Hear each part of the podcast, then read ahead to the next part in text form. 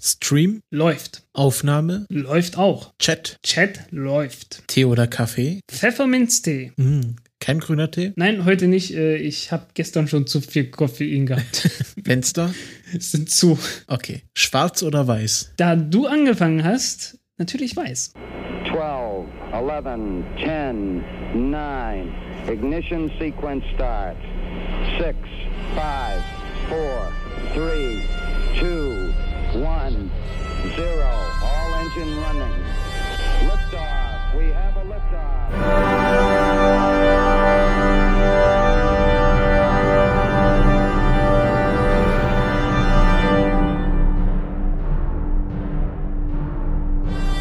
Countdown Podcast, Folge 32.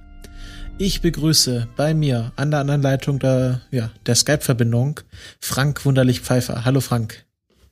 Hallo Christopher van der Meiden. Heute mal wieder mit vollem Namen. Das hat immer sowas äh, statt. Selten genug, ne? Mhm. Ja, ne? Ist ja auch, es ist ja auch die zwei hoch äh, fünfte Sendung.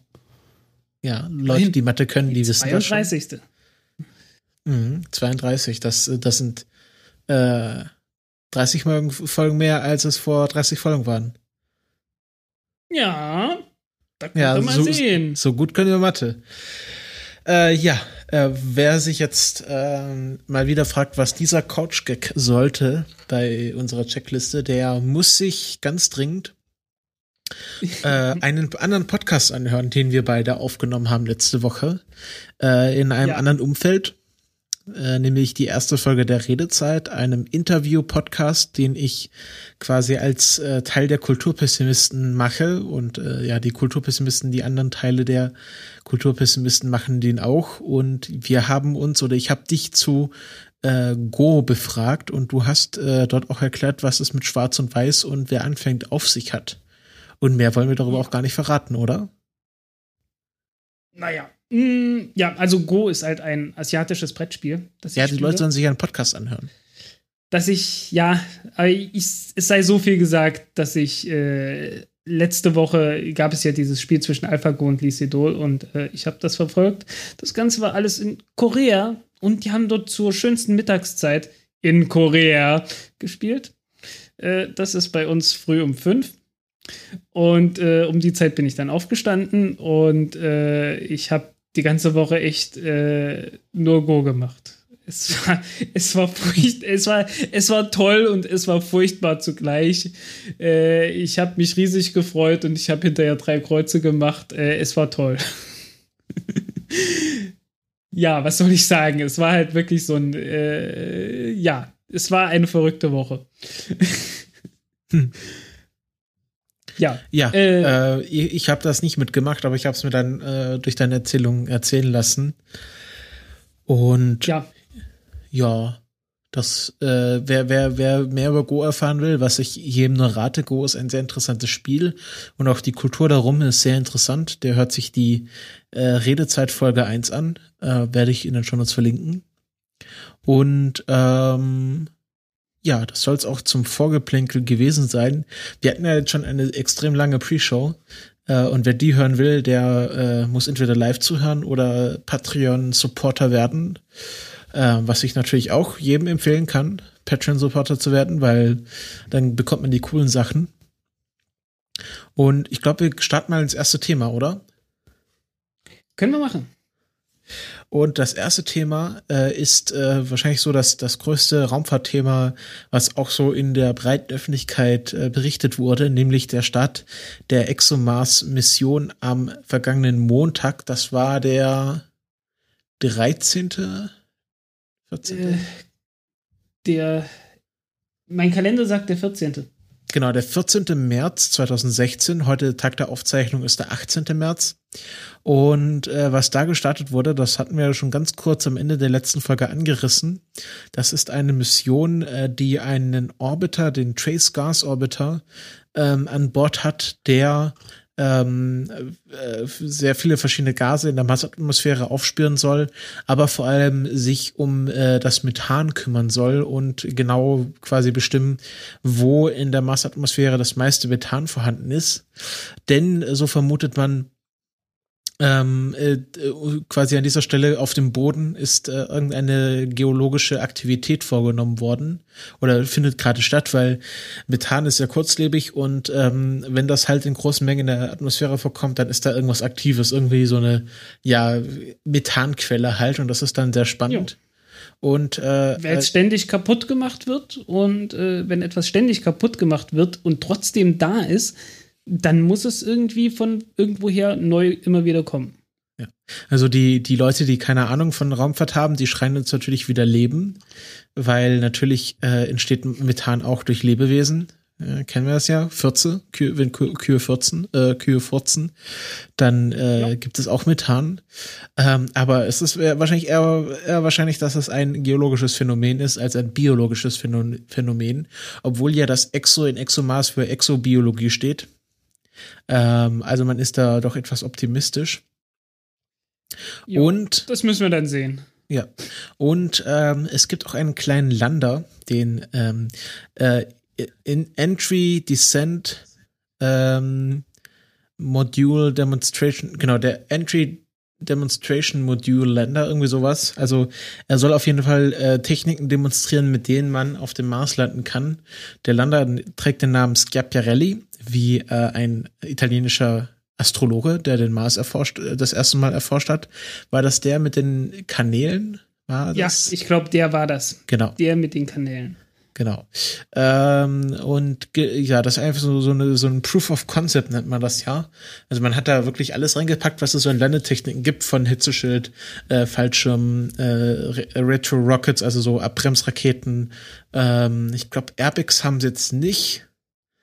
Ähm, und der soll auf dem Mars landen, um dann 2018 beziehungsweise dann äh, Ankunft 2019 den äh, ExoMars Rover äh, zu testen, die Lande, äh, Landefähigkeiten des ExoMars Rovers zu testen und der Tracecast Orbiter soll dann auch eine mögliche Landestelle für den Rover herausfinden und dann äh, schlussendlich als Relaisstation für den Rover funktionieren. Ja, was bei Schiaparelli äh, etwas, etwas merkwürdig ist, äh, beziehungsweise äh, moniert wird, ist, dass er zwar eine, äh, in, der, in der Landeeinheit ist eine Kamera verbaut, sodass man äh, während der Landung halt Bilder machen kann, die dann auch äh, gesendet werden. Aber der Lander selbst hat keine Kamera. Das heißt, wir werden von der Oberfläche des Mars dort tatsächlich keine Bilder bekommen. was eigentlich ziemlich dumm ist. Weil im Prinzip sollte man meinen, okay, also für eine kleine Kamera hätte es mit Sicherheit irgendwie gereicht. Ja, aber ich meine, man wir sind ja nicht arm an Bildern vom Mars.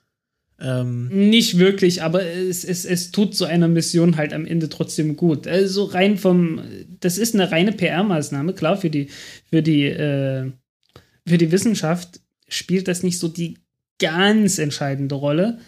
Aber äh, so für die, ja, du hast halt viel mehr, das du vorzeigen kannst. Und es macht einen großen Unterschied. Es macht wirklich einen großen Unterschied, ob du da halt jetzt bloß Daten bekommst oder ob du tatsächlich ein paar Bilder von der Landestelle mit zeigen kannst. Äh, ja, da ist man, ich glaube, es hätte nicht so viel Aufwand bedeutet, da eine Kamera reinzubringen. Äh, muss ja wirklich was. Also ist halt wie in jedem Handy so eine Kamera verbaut ist. Äh, viel mehr hätte es ja gar nicht gebraucht. Uh, okay, klar, brauchst speziellen Chip, der äh, da, der geschützt ist gegen die, gegen die Strahlung, aber ja, trotzdem. Irgendwie hat man es hingekriegt. Ja, ja. Ähm, genau, und der befindet sich jetzt gerade auf dem Weg, der Trace Gas Orbiter. Und soll, äh, glaube ich, im Oktober ankommen. Sehe ich das, äh, habe ich das richtig im Kopf? Klingt jedenfalls nicht verkehrt. Genau. Ähm, wurde gestartet auf einer Protonrakete äh, mit einer Briefs M Oberstufe. Äh, und die Protonrakete, das ist ja immer so eine heikle Geschichte, Frank. Warum, ja. warum war man dann so ein bisschen nervös bei einem Protonstart? Weil die Proton-Rakete hat, sollte schon mal äh, einstarten, äh, und zwar die Phobos Grant-Mission. Und äh, die blieb halt im Erdorbit stecken. was ein bisschen ungünstig ist. Äh, und die Proton-Rakete hat halt äh, diverse Macken gezeigt in der Vergangenheit. Äh, darunter einige in den oberen Stufen, ich weiß nicht mehr, welche es war. Äh, die äh, die Proton-Rakete in der Form, wie sie jetzt gestartet ist, hatte, hat vier Stufen, also ich weiß nicht, welche es jetzt genau betroffen hatte. Äh, aber eine davon hatte ernsthafte Probleme gehabt mit einer Turbopumpe. Ich glaube, es war die dritte. Und ja, beim letzten Fehler, äh, den die Stufe gezeigt hatte, hat man allerdings endlich festgestellt, dass es halt wirklich diese Turbine war und da war irgendwas mit dem Turbinenschaft, glaube ich, äh, nicht in Ordnung und äh, hat dann auch festgestellt, oh hoppla, wir hatten dieses Problem schon ein paar Mal gehabt. Also, beziehungsweise die Probleme, die wir schon mal gehabt hatten, lassen sich halt genau auf dieses Problem zurückführen. Und von daher war ich da auch schon etwas optimistischer, dass man halt, nachdem man dieses Problem endlich gefunden und ausgemerzt hat, äh, es mit einer etwas zuverlässigeren Rakete zu tun hat. Weil die Proton-Rakete hatte so, naja, Erfolgswahrscheinlichkeiten um die 90% bloß gehabt. 90% ist halt nicht so ganz prickelnd. Genau, 100 Starts, davon 10 Fehlstarts. Irgendwas ähm, in der ähm, Größenordnung jedenfalls. Äh, nee, das ist die Größenordnung. Ich habe ja, das ja bitte, bitte schlachtet, bitte schlachtet mich jetzt nicht, wenn es 89 Prozent sind. Ja, also ich hatte für, äh, warum ich das äh, überhaupt so gut weiß, kann ich ja kurz erklären. Ich habe äh, da auch einen Bericht für Detector FM vorbereitet. Ähm, mhm. Da haben ich äh, auf, auf mein reichen, äh, mein, mein Podcast-Netzwerk zurückgegriffen. Ich habe das Podsignal mhm. leuchten lassen. Ähm, und äh, ich, der Susticle, also der Lars, mhm. den, den ihr natürlich Mikrofon alle kennt. in den Wolken. Ein Mikrofon in den Wolken genau. Den, äh, den Sastical, äh, den kennt ihr natürlich alle, weil ihr natürlich alle äh, auf Distanz hört, den Astronomie- und auch Raumfahrt-Podcast. Und der war, weil er Zeit und wahrscheinlich ultra reich äh, viel Geld hat, ähm, nee, weil, einfach weil er sich akkredit akkreditieren lassen hat, war beim Start äh, im ESOC, im European Space Operation Control Center, ähm, nee, European. In Darmstadt, ne? Space Operations Center, genau, in Darmstadt vor, vor Ort, äh, where, where the magic happens, oder, oder besser gesagt, where the science happens. Und ähm, habe ich gedacht, den äh, schnapp ich mir mal und dann haben wir ein äh, kurzes Interview für Detector FM geführt. Also wir, meine ich, äh, er und der Moderator. Beziehungsweise die Moderatorin, ja. weiß ich, kann nicht mehr. Du hast, und, du hast die Fragen vorbereitet und äh, die Moderatoren haben das dann mit ihrer wundertollen Moderatorenstimme äh, vorgesprochen. Und genau. äh, ich bin so neidisch auf diese Leute. ja, das ist das auch alles Übung. Ist, ähm, ist Übung, glaube ich auch. Äh, der Punkt ist halt nur, ich war ja mal bei Detektor FM einmal gewesen zu so einem Interview. Und das ist halt so ein Ding, ne? Du unterhältst dich mit denen alles ganz normal. Und äh, dann sitzt man so halt so vor dem Mikrofon äh, und so ein kleines bisschen nervös ist man, ist aber noch okay, weil im Prinzip ist man es ja jetzt so langsam gewöhnt, dass man vor einem Mikrofon sitzt, ne? so als Podcaster und so. Und dann ganz plötzlich äh, schaltet die um und ist eine Radiomoderatorin. So von, von einer Sekunde auf die andere äh, äh, sitzt man dann halt im Radio. So, so gedanklich. Und äh, irgendwie das ja, das ist aber, das, das ist aber genau diese Übung. Man schaltet dann einfach um und das ist, das kann man sich bestimmt auch, kann man sich bestimmt einfach antrainieren. Muss man halt nur das Geld dazu haben oder die Zeit oder die Gelegenheit, so eine Ausbildung zu machen. Ja, äh, aber irgendwie, irgendwie sehr beeindruckend und irgendwie äh, fast schon beängstigend, wenn man ja. dann so im Studio sitzt. Ja. Irgendwie äh, diese, diese, Transfor diese Transformation von Mensch zu Radiomoderator. ja. Aber zurück zum Thema. Äh, genau, wir ja. haben, äh, da ist, also ihr könnt euch, worauf ich eigentlich hinaus wollte, ihr könnt euch dieses Interview auf Detektor FM anhören. Kann ich sehr empfehlen, weil der Lars äh, sehr gut erklären kann. Also der hat äh, sehr klare, präzise und äh, Leiden auch für, quasi für ein breites Publikum verständliche Antworten gegeben. Und ähm, ist sehr schön. Und genau, das, da habe ich natürlich auch für recherchiert für den Bericht und ähm, deswegen weiß ich, dass ähm, äh, es bisher 100 Proton-Starts gab und davon waren ähm, 10 Fehlstarts, was genau auf eine Fehlerquote von 90 Prozent zurückzuführen lässt. Ähm, obwohl natürlich bei diesen Fehlstarts jetzt auch so Versagen der Oberstufe und solche Sachen pa reinzählen, was man ja nicht direkt der Proton zu Lasten legen kann. Nee, nicht wirklich. Ähm, diese, diese Breeze-Oberstufe äh, ist halt, äh, ja, es ist mehr oder weniger eine universelle Stufe. Äh, die Breeze M unterscheidet sich im Wesentlichen von der, boah, ich bin mir nicht ganz sicher bei den, bei den Bezeichnungen. Äh, es gibt eine große und es gibt eine kleine Variante und die große Variante hat einfach noch ein paar zusätzliche Tanks dabei. Und äh, wenn die leer sind, werden die abgeworfen, damit das Gewicht von der Stufe noch mal etwas leichter wird. Und äh, ja, dann geht es halt weiter. Ähm, hat den großen Vorteil, dass man die gleiche Breeze-Stufe benutzen kann, um das Ding auf eine kleinere Rakete zu setzen als die Proton und äh, hat trotzdem noch die Möglichkeit, dann halt das Ding als Oberstufe zu benutzen. Das wird, glaube ich, bei den, den Dnepr-Raketen und früher bei der Zenit-Rakete benutzt und sowas. Ja. Das ist auch noch so ein Kritikpunkt, dass dieses unsymmetrische Dimethyl, mhm. oder wie heißt es, unsymmetrisches unsymmetrisches Dimethylhydrazin. Genau. Äh, dass das äh, nicht so sauber verbrennt und äh, wesentlich, also ziemlich äh, umweltschädlich ist, gerade weil man ja diese ganzen Sachen dann wieder in die Steppe fallen lässt. Und ja. Äh, da ist zwar nichts, aber trotzdem ist da auch irgendwie Natur. Hm. Und äh, gesund ist das auf jeden Fall nicht. Gesund ist es nicht, solange wie es noch da ist. furchtbar stabil ist das, glaube ich, nicht, aber äh, man sollte sich echt fern davon halten. Äh, ja. Und zwar ziemlich weit fern. Also ich glaube, es auch geht nicht, eher darum, dass gesund. es dann irgendwie in die in diese Steppe reinsifft und äh, es geht ja da nicht nur um Menschen, sondern auch ein bisschen um den Naturschutz. Ich meine, Kasachstan ja. eine große Steppe, deswegen fliegt man da auch so gern mit Raketen rum, auch wenn da kein Wasser ist, aber äh, ist halt trotzdem ja, noch irgendwie ein Naturgebiet. Ja, äh, und ja, ist halt, ist halt blöd, äh, weil Russland ist halt nicht wirklich an dem Meer und will halt trotzdem da mitspielen. Äh, kann man denen auch nicht ganz verwehren, aber es wäre halt echt schön, wenn die da irgendwie eine bessere Variante finden würden. Aber das ist erstmal nicht abzusehen, weil äh, Russland fehlt irgendwie das Geld, um ernsthaft technologische Sprünge zu machen. Ansonsten könnten sie ja versuchen, das Ganze wie SpaceX zu machen und das äh, ganze Zeug alles wieder am Stück zurückzubringen. Aber das wird so schnell nicht passieren. Ja. Ähm, wir schalten gerade, wir, wir ändern jetzt das aktuelle Programm. Genau. Und schalten mal kurz nach Baikonur. Da ist äh, der Start der Proton, äh, Schwachsinn, der Soyuz äh, ähm, 20M Mission, einer bemannten Mission zum äh, zur ISS und wir stehen zwei Minuten vor dem Start. Ja, äh, eine Minute vor dem Start. Es ist die Expedition 47 zur ISS. Ja.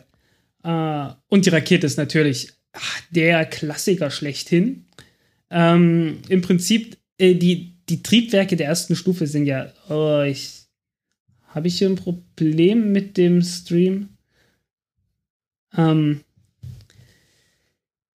ja, also die, die Triebwerke sind halt äh, im Prinzip so ein Klassiker, halt flüssiger Sauerstoff und Kerosin, anders als bei der, anders als bei der äh, Proton-Rakete, über die wir uns gerade unterhalten haben. Ist halt nicht ganz so giftig. Aber die, die Pumpen, die Treibstoffpumpen von den Triebwerken, die werden halt äh, angetrieben durch Wasserstoffperoxid, was äh, zusammen mit irgendeinem anderen Stoff, der nicht Kaliumpermanganat, sondern irgendwas anderes ist, äh, ja, zersetzt wird. Äh, ich glaube, es ist Braunstein irgendwie Mangandioxid oder irgend sowas. Äh, irgendein Stoff ist es jedenfalls, der das sehr schnell zersetzt und dadurch Gas halt äh, entsteht. Mhm. Und das Ganze ist etwas komplizierter, als das äh, bei anderen äh, Raketentriebwerken wäre, aber es ist halt. Es ist simpel, aber es ist halt komplizierter aufgebaut.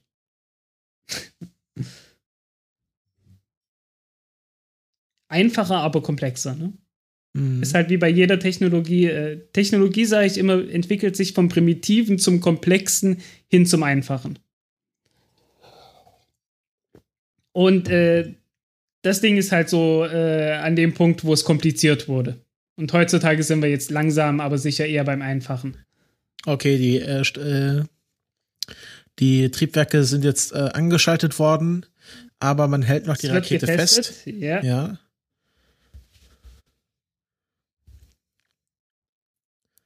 Und da fliegt sie los. Ja. Oh, sehr schön. Ah, ein sehr schönes, äh, ein sehr schöner Kamerablick mit, ja. äh, mit Lensflare. Ja. Äh, übrigens, die, die Flamme sieht ein bisschen anders von der Farbe her aus als bei der, als, als bei der Falcon 9 Rakete. Und das liegt an dem Kalium. Also irgendwas, was die da benutzen mit in, dieser, äh, in diesen Gasgeneratoren, äh, enthält Kalium. Und das Kalium äh, sorgt halt für so eine hellblaue Farbe, die sich dann mit dem Orange von der Flamme mischt. Und dadurch äh, sieht, die, sieht die Flamme halt etwas anders aus. Ähm, man kann ja so, mal so ein bisschen äh, Zusatzinformation geben. Äh, die hätten ja beinahe den Start verschieben müssen, weil sie die Rakete nicht aufstellen konnten. Aha. Hast du das mitbekommen? Äh, ähm, weil, ich hatte weil, irgendwas von einer krummen Rakete gelesen. Weil es so stark gewindet hat, äh, dass die ah, die, okay. äh, die Rakete nicht aufrichten konnten. Ähm, ah. Also anscheinend muss es da richtig gestürmt haben. Ja, ist halt Wetter, ne?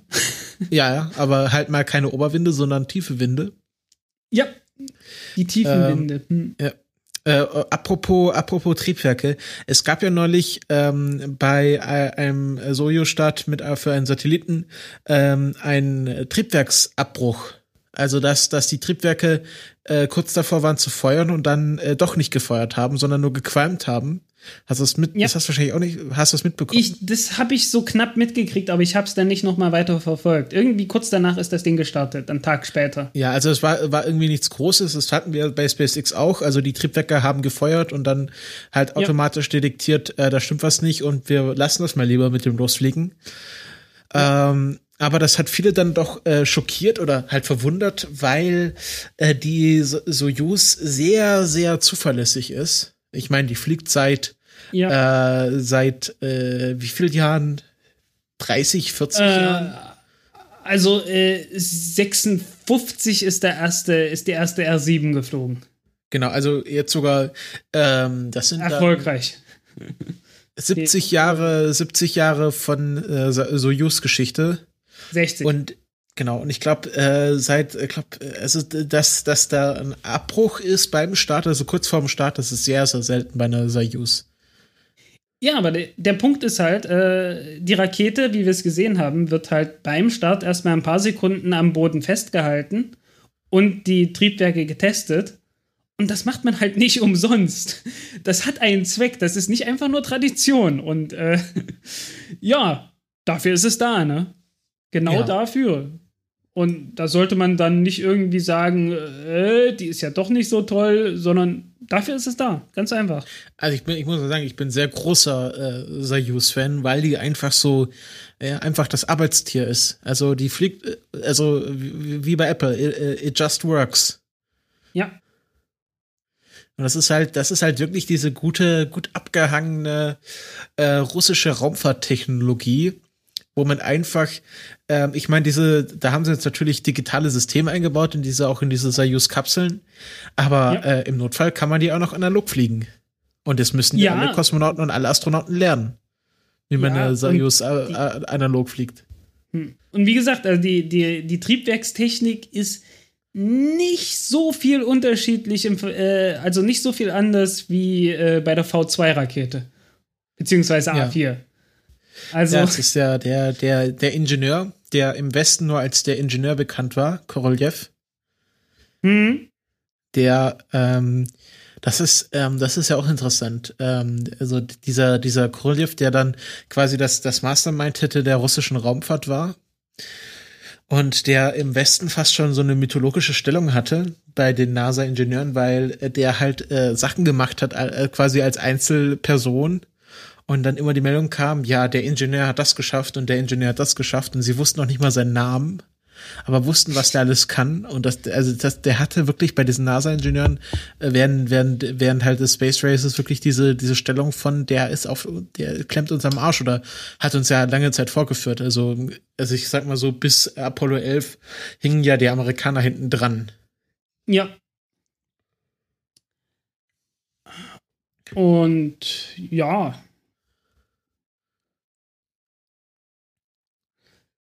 Ich ja, was man schön, vielleicht, äh, was man vielleicht so seriös sagen könnte, also äh, die startet ja äh, mit vier Boostern und einer zentralen Stufe.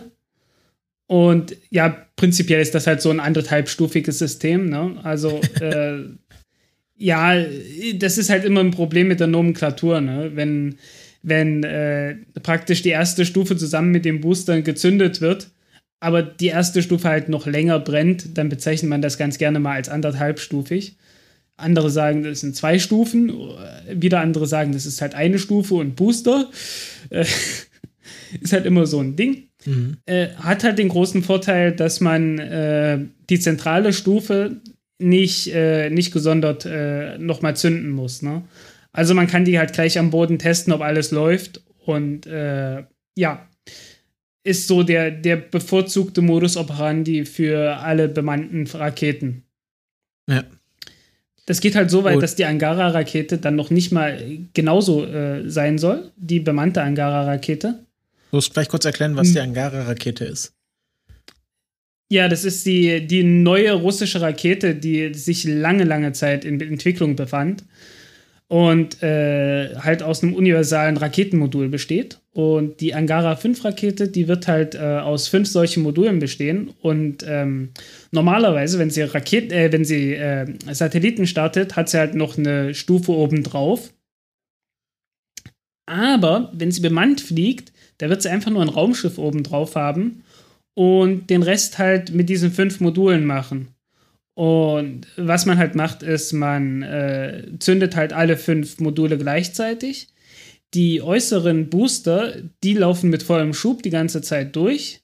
Und der mittlere wird schnellstmöglich auf äh, so ein Viertel Schub oder so gedrosselt und verbraucht damit äh, sehr viel weniger Treibstoff. Aber man und, muss ihn halt nicht gesondert zünden. Genau. Wird halt gleichzeitig mit allen anderen gezündet und getestet, auch bei vollem Schub, ne? Wird voll hochgefahren, aber dann halt kurz nach dem Start wird es dann, runter, wird's dann runtergenommen, dass es nicht so viel äh, Treibstoff verbraucht. Und äh, das ändert sich dann erst, wenn die Booster abgetrennt werden. Mhm. Und dann noch halt so zwei Drittel, glaube ich, an Treibstoff in dem zentralen Booster drin sind. Und das funktioniert dann halt wirklich wie eine zweite Raketenstufe und bringt das ganze Ding dann in den Orbit und den Rest muss das, äh, muss das Raumschiff dann selbst machen. Ähm, ähm, mal kurz was zu den äh, Astronauten bzw. Kosmonauten, die an Bord sind. Ähm, der erfahrenste ist äh, Jeffrey Nels Williams, ähm, Amerikaner und befindet sich damit auf seinem vierten Raumflug. Flog bisher bei ähm, STS 101 im Jahr 2000 mit, bei Expedition 13 2006 und äh, Expedition 21 und 22 2009 bis 2010. Und jetzt halt Expedition 47. Ja. Ähm, ist, äh, ja, vier Raumflüge. Ähm, ja, ist schon, ist schon eine gute Leistung. Dann haben wir ähm, Oleg Ivanovich äh, Skripotschka, Skripotschka, Skripotschka, warte, wie ist denn da das kyrillische Skripotschka? Genau, Skripotschka. Ui, äh, zweiter. Da ist er was? weg. Wer? Da. Ah, genau. Und wir haben ja. Schwerelosigkeit. Die Eule fliegt. Ja. Die The Eule is flying. Genau. Ja, äh, sehr schöne Beobachtung auch von Phil Plate, den man als Bad Astronomer kennt. Äh, man könnte die Beschleunigung äh, während, des, während des Fluges berechnen, indem man sich die, äh, die Schwingungen von dieser Eule anguckt. Weil umso höher die Beschleunigung, umso schneller schwingt die hin und her. Das dürfte sogar linear sein. So heißen, wenn die dreimal so schnell hin und her schwingt, dann äh, sind die Beschleunigungskräfte ungefähr bei 3G. Äh, wenn man jetzt äh, einen guten Vergleich hätte mit einem G. Hat man aber nicht wirklich. Außer, außer vor dem Start vielleicht. Hm, müsste man sich angucken, ob es da irgendwo mal geschwungen hat, damit man da die, die Periode messen kann. okay, ähm, ja, also. Wird etwas schwieriger, wird noch etwas schwieriger dadurch, dass halt äh, die Eule bloß an einem kurzen Faden dran ist. Und dadurch äh, kann man nicht mehr sagen, dass das alles ein lineares System ist. Und dann wird die ganze Rechnung ziemlich kompliziert. Egal. Ähm, genau. Oleg Ivanovich äh, Skripotschka äh, flog bisher bei Expedition 2526 2010 bis 2011 mit. Und äh, unser Neuling ist Alexei Nikolajewitsch auf, auf Chinin, wieder das Kyrillische anschauen. Auf Chinen, genau. Alexei Ivanovich auf Chinen, äh, erster Raumflug. Ähm, ja, das sind die drei Astronauten an Bord der äh, Soyuz-Rakete. Sie werden zu äh, den beiden Tims, äh, Kopra und Peak und dem Russen Malenchenko, der sich auf seinem sechsten Raumflug befindet. Das ist natürlich auch was. Hm. Ähm, so wird dann langsam Routine, ne? Ja, das ist dann, äh, ich nehme, ich habe auch so das Gefühl, kann ich auch täuschen, aber dass die Russen mehr machen als die Amerikaner. Oder? Äh, naja, zumindest äh, die einzelnen Astro die einzelnen Kosmonauten. Genau, also dass, dass Astronauten, dass Kosmonauten tendenziell mehr Raumflüge absolvieren, bevor sie in äh, den, ja, äh, bevor sie vom aktiven Dienst äh, sich zurückziehen. Ja.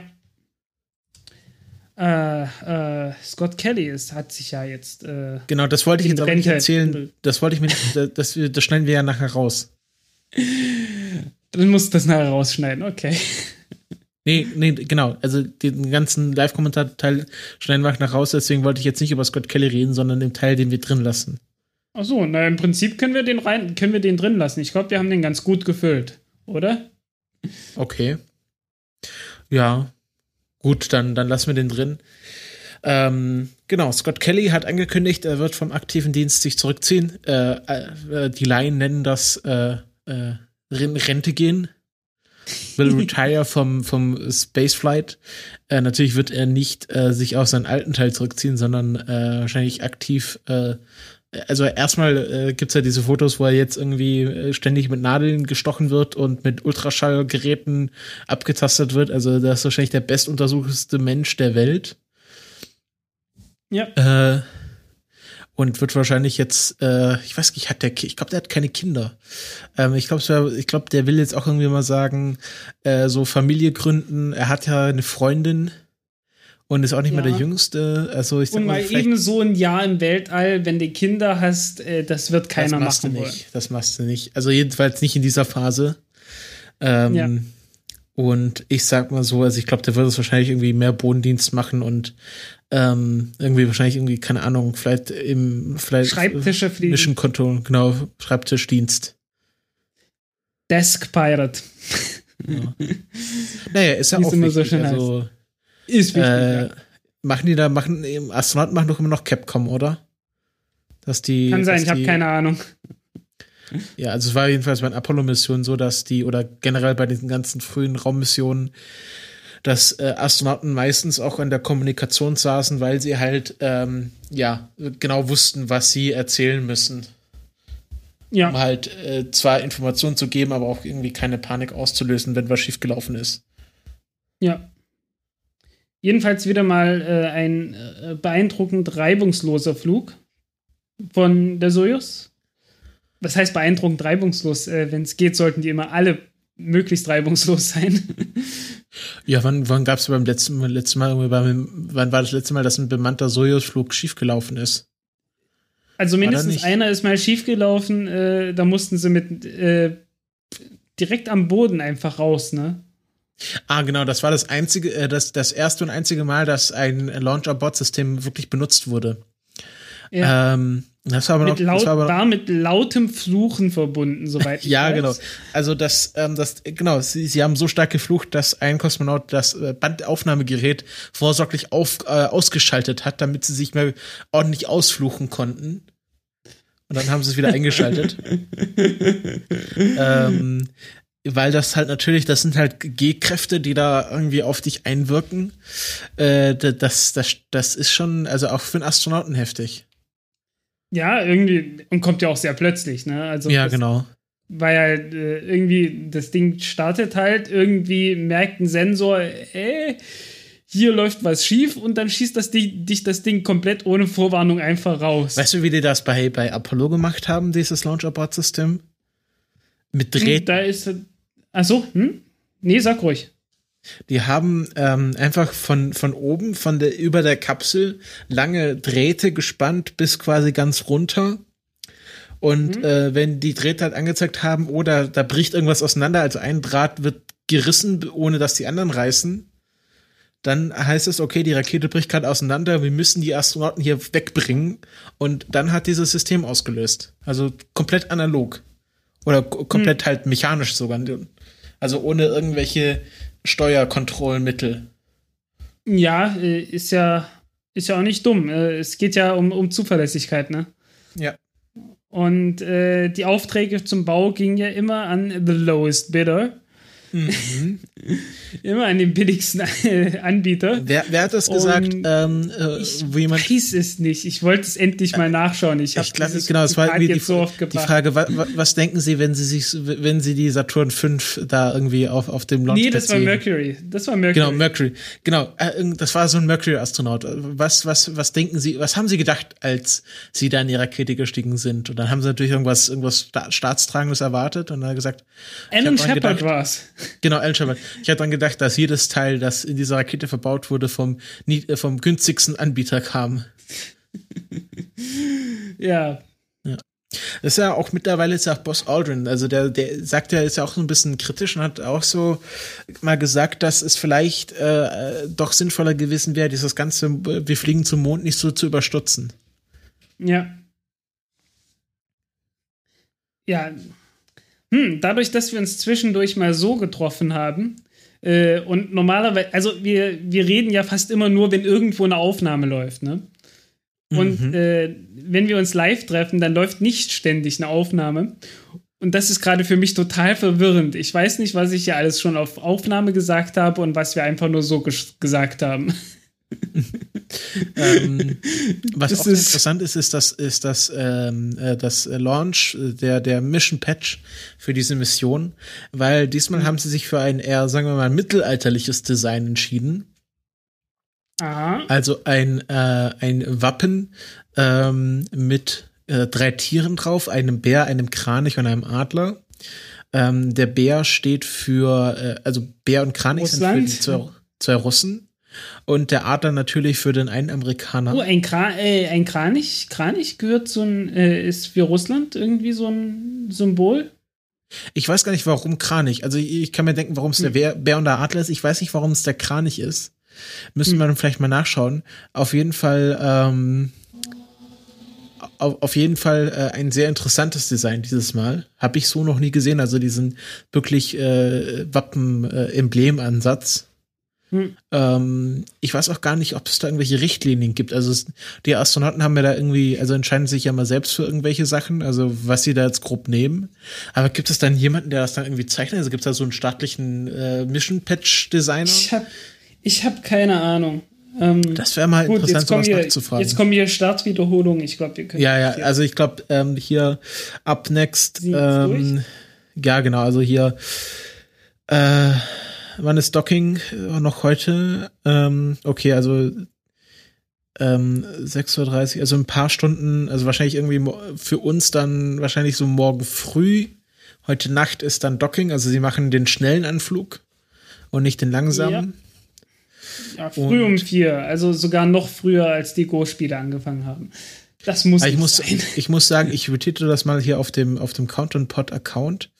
Ähm, sehr schöne äh, sehr schöner Startshot von der Soyuz-Rakete.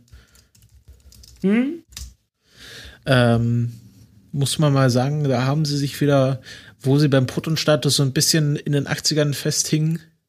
Hm? Hast du dir die Replays ja, angeschaut? Die, ah, die meinen, die, die Replays äh, so in HD sollen ganz gut gewesen sein. Ich habe keine ich Replays in HD gesehen. gesehen. Ah, okay. Nee, es ich, gibt ich, ja, hatte es auch nur live gesehen, aber äh, ich habe es auch live halt, gesehen. Meinten ich habe halt auch keine hinterher irgendwie auf, auf YouTube kamen dann Aufnahmen, die dann in HD-Qualität und eigentlich ganz ordentlich waren. Äh, habe ich bisher noch keine gesehen. Ich habe wahrscheinlich habe ich nur den quasi den Mitschnitt vom Livestream bisher gesehen. Hm. Ähm, es gibt ja die NASA hat ja jetzt so 4K äh, angeschafft für ihre Starts. Oder arbeiten da mit okay. einem Anbieter zusammen. Und es gibt ein Video, das hatten wir auch mal im Podcast besprochen, wo sie mal wirklich so ein, ähm, ich glaube, das war auch so ein, äh, ein Zygnus-Frachter, wo sie wirklich in 4K und äh, mit, mit äh, hoher Framerate äh, in, in Slow-Mo den Start aufgenommen haben. Und das ist ziemlich geil. Hm. Also dann siehst du ja wirklich in so äh, in Slow-Mo die, die Flamme Runden rausschießen und kannst dir wirklich alles sehr genau anschauen. Aber das war nur so ein Pilotversuch und ich wünsche mir das halt von jedem Start. Ich wünsche mir das Ganze ja als 360-Grad-Video. Ja, wo ich damit immer ich denke, gerade bei hier mein, mein, mein Google, damit ich hier mein Google Cardboard mal ausprobieren kann damit. Also gerade ich kann mir irgendwie vorstellen, doch, dass das wäre doch irgendwie Hologramm besser, dass du es irgendwie in deinem Wohnzimmer ja. aufbauen kannst. Ja, aber das, das wäre schon mal, ich sage mal, äh, Google Cardboard halt so, das wäre halt schon mal so das nächste das nächstbeste. Okay, kommen wir zurück zu ExoMars. Ich glaube, das ist immer jetzt so ein bisschen durch. Äh, ich glaub, ja. Zu ExoMars haben wir alles gesagt. Ähm, es geht dann im Oktober weiter.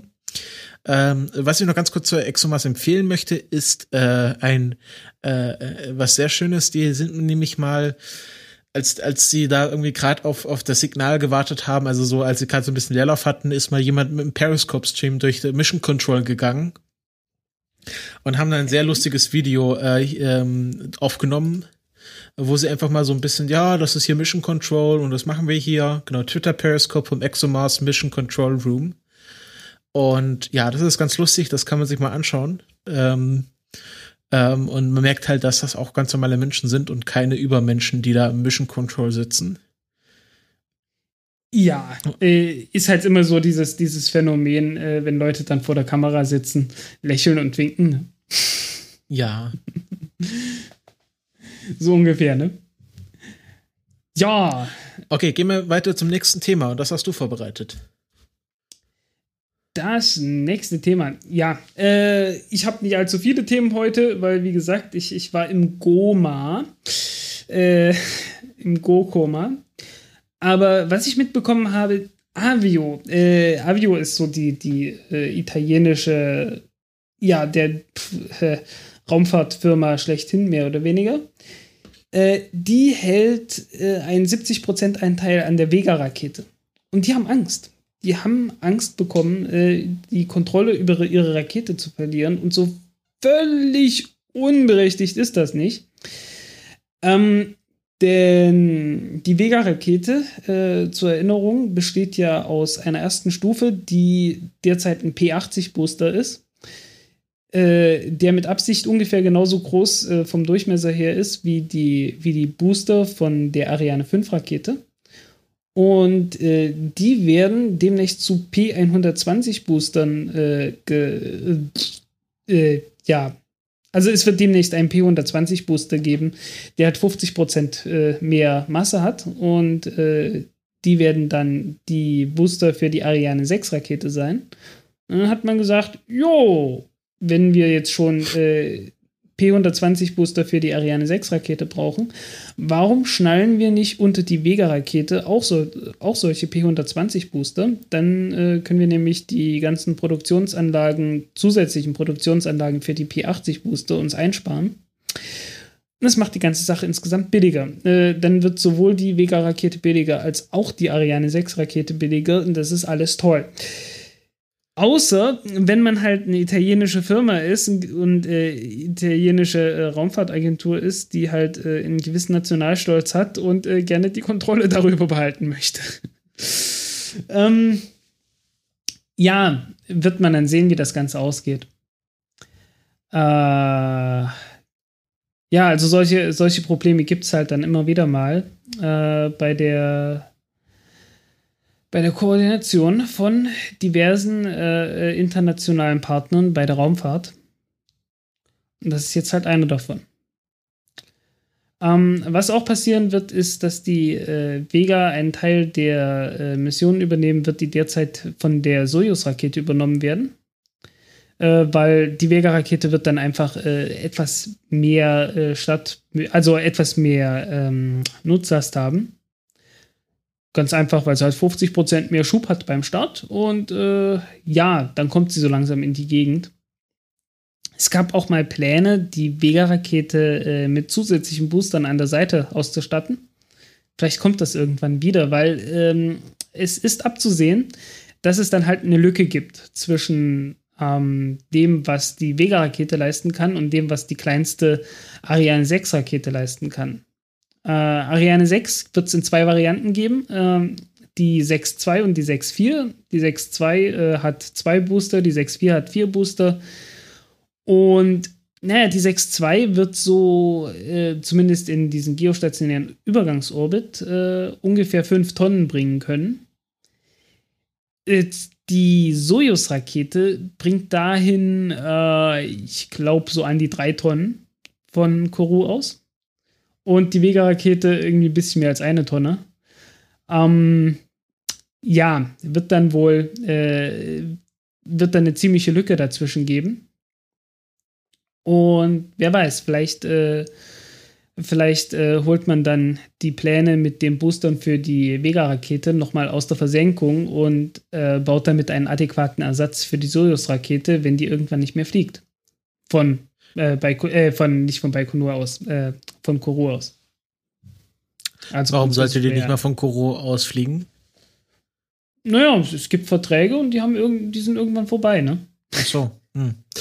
Äh, ich verstehe nicht, wie man, wie man ähm, äh, eine Rakete äh, irgendwie erstmal ohne Booster plant. Also, dass man die nicht mehr benutzt, klar, aber äh, ich würde doch immer so quasi sagen, okay, wenn wir Booster brauchen, dann können wir die halt schon anbauen. Also so, ähm, das schon mal alles also, irgendwie einplanen. Ja, äh, war ja auch geplant. Also, äh, was die geplant hatten, war halt, dass sie die zweite, die Boost, also, dass sie die zweite Stufe von der Vega-Rakete einfach rechts und links an die Rakete dranflanschen als, äh, als, als Seitenbooster halt. Und äh, das war halt vor, äh, ist längere Zeit her. Äh, in der Zwischenzeit gibt es halt irgendwie neue Pläne und äh, es wird dann eine, eine Vega E-Rakete geben, die wird dann eine andere Oberstufe haben. Ähm, die genau design wird, äh, steht, glaube ich, noch nicht 100%ig fest, aber soweit ich weiß, wird es wohl eine, äh, ein Methantriebwerk sein, das gerade in der Entwicklung ist. Ich glaube, ein deutsches Methantriebwerk. Mhm. Und ja, äh, Oberstufe, das Ding wird ziemlich effizient sein, äh, vergleichsweise zumindest, nicht ganz so effizient wie ein Wasserstofftriebwerk. Aber äh, im Vergleich zu dem, was zurzeit oben auf der Vega äh, so herumfliegt, äh, wird es auf jeden Fall sehr viel besser sein. Weil Vega-Rakete dritte Stufe ist halt auch bloß äh, Feststo Feststofftriebwerk äh, mit einem relativ bescheidenen äh, spezifischen Impuls. Und die vierte Stufe ist nicht viel besser und äh, ja, also das, das wäre dann schon ein, ein ernsthafter Unterschied. Also ich glaube, das wird so irgendwie so 30, 40 Prozent mehr Nutzlast bringen, alleine äh, halt eine bessere Oberstufe daran zu flanschen. Zusätzlich zu diesen 50 Prozent, die man halt durch die erste Stufe, durch die größere erste Stufe bekommt. Und die zweite Stufe soll auch größer gemacht werden und so. Also das ist halt, äh, ja. Ja.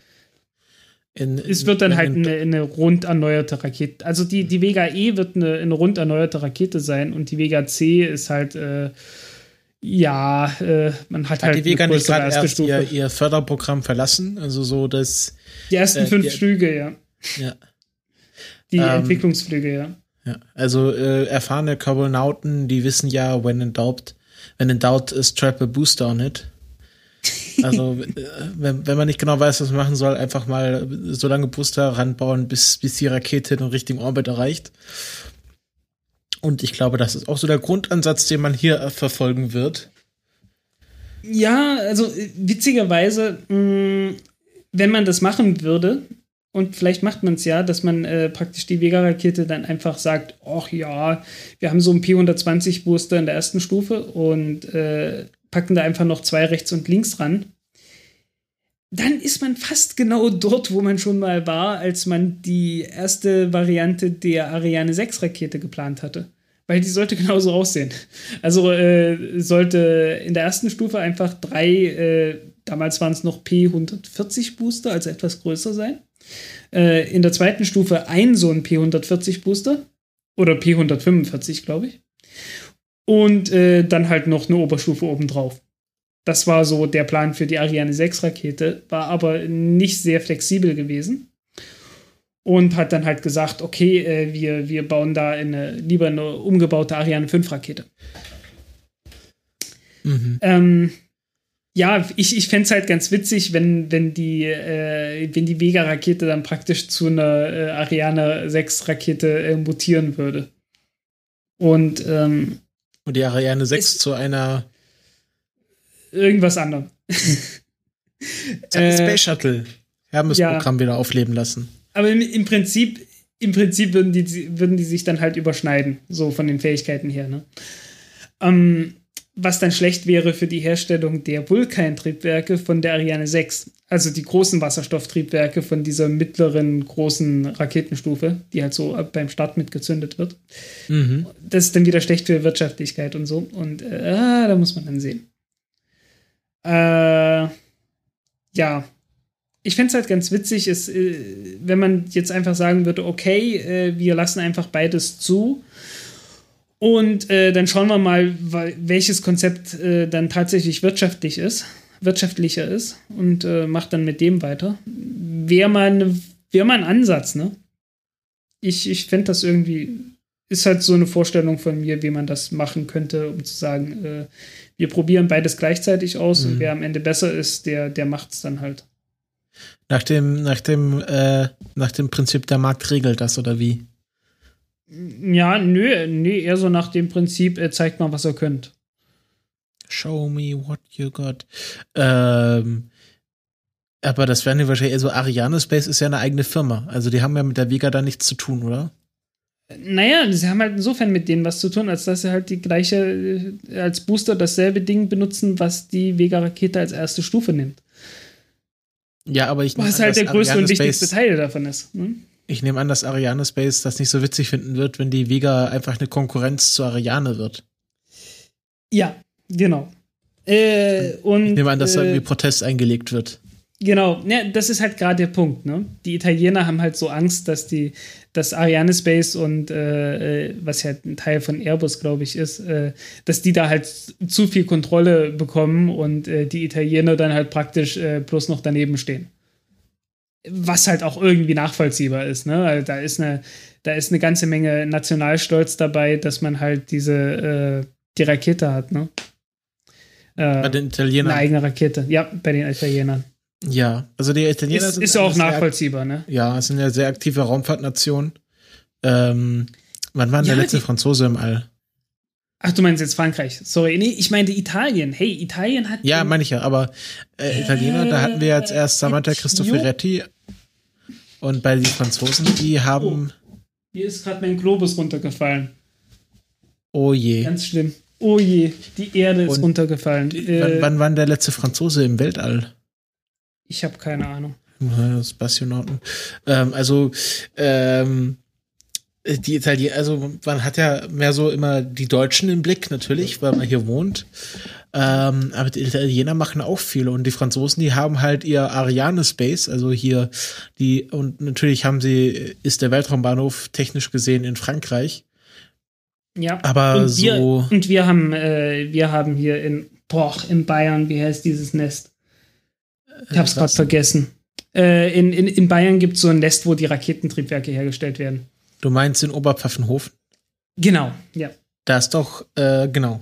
Also in Deutschland haben wir, äh, wir haben in Deutschland ziemlich viel. Also wir haben das ESOC, äh, wir ja. haben das äh, European Astronaut Center in Köln. Ja. Und wir haben Oberpfaffenhofen.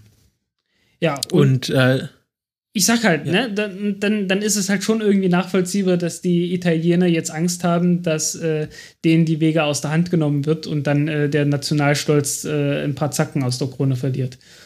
Ja. Ja, das ist ja. Ich finde hm. das alles immer ein bisschen lächerlich, wenn die da sich streiten. Das ist ja mit der.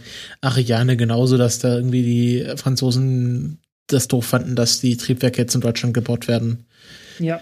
Ah, ähm, das ist alles nicht so. Gib mir, mal, gib mir mal zwei Sekunden Zeit, um meinen Globus zu fischen. Ja, ähm, ja, das war vor Kenia gewesen, äh, wo die, wo Italien einen eigenen äh, Weltraumbahnhof hatte. Äh, so als, als schwimmendes, ich glaube, eine schwimmende Ölbohrinsel oder sowas. Äh, direkt vor, vor der Küste. Das Ding existiert auch noch. Ähm, aber wurde schon länger aber benutzt. Hat, äh, hat äh, sagen wir so, sich nicht bewährt.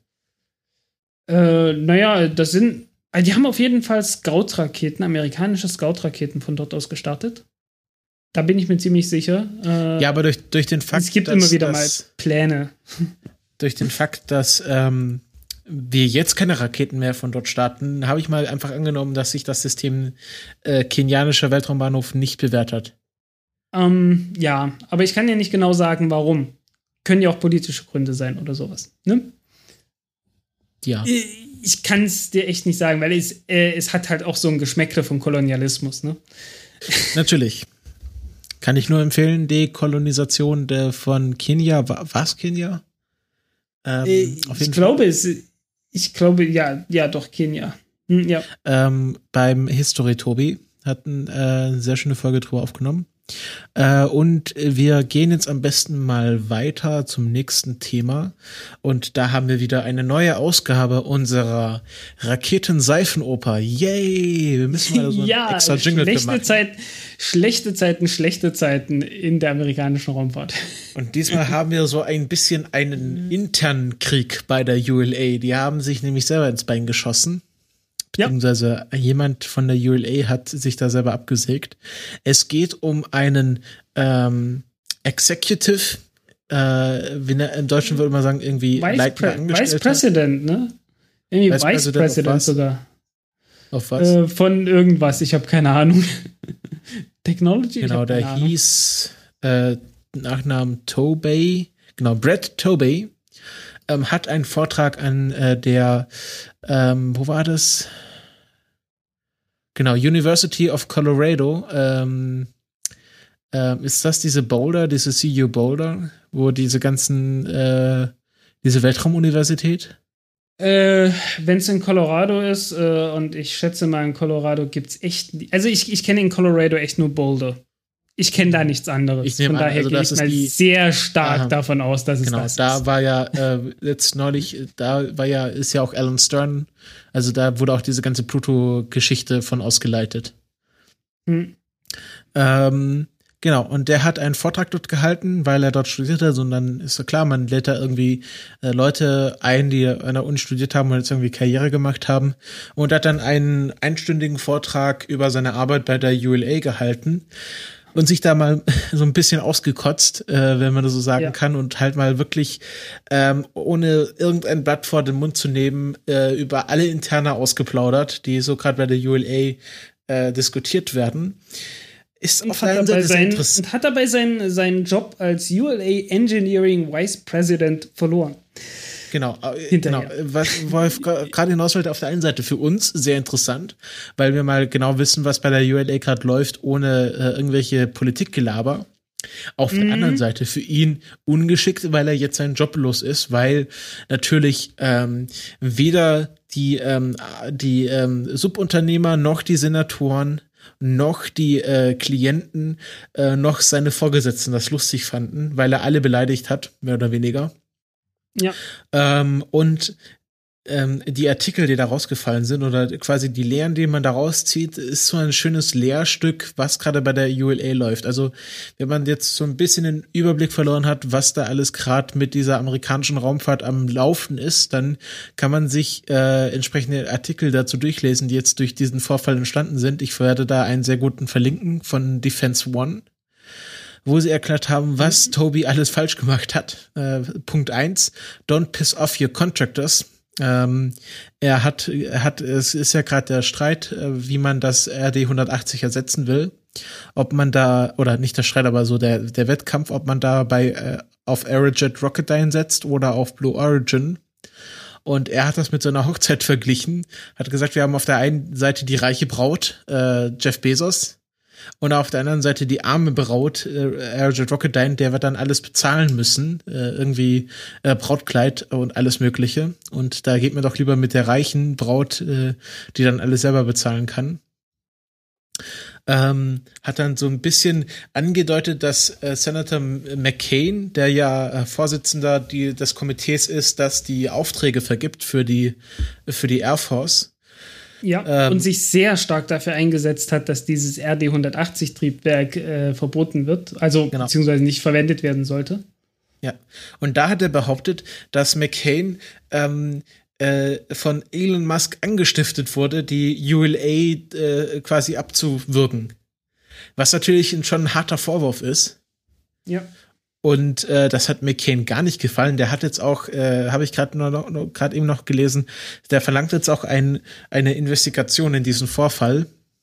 Also mhm. der will das einfach nicht so unter den Tisch fallen lassen äh, weil hier ihm quasi vorgeworfen wurde, dass er von Elon Musk bestochen wurde oder dass Elon Musk auf ihn Einfluss genommen hat.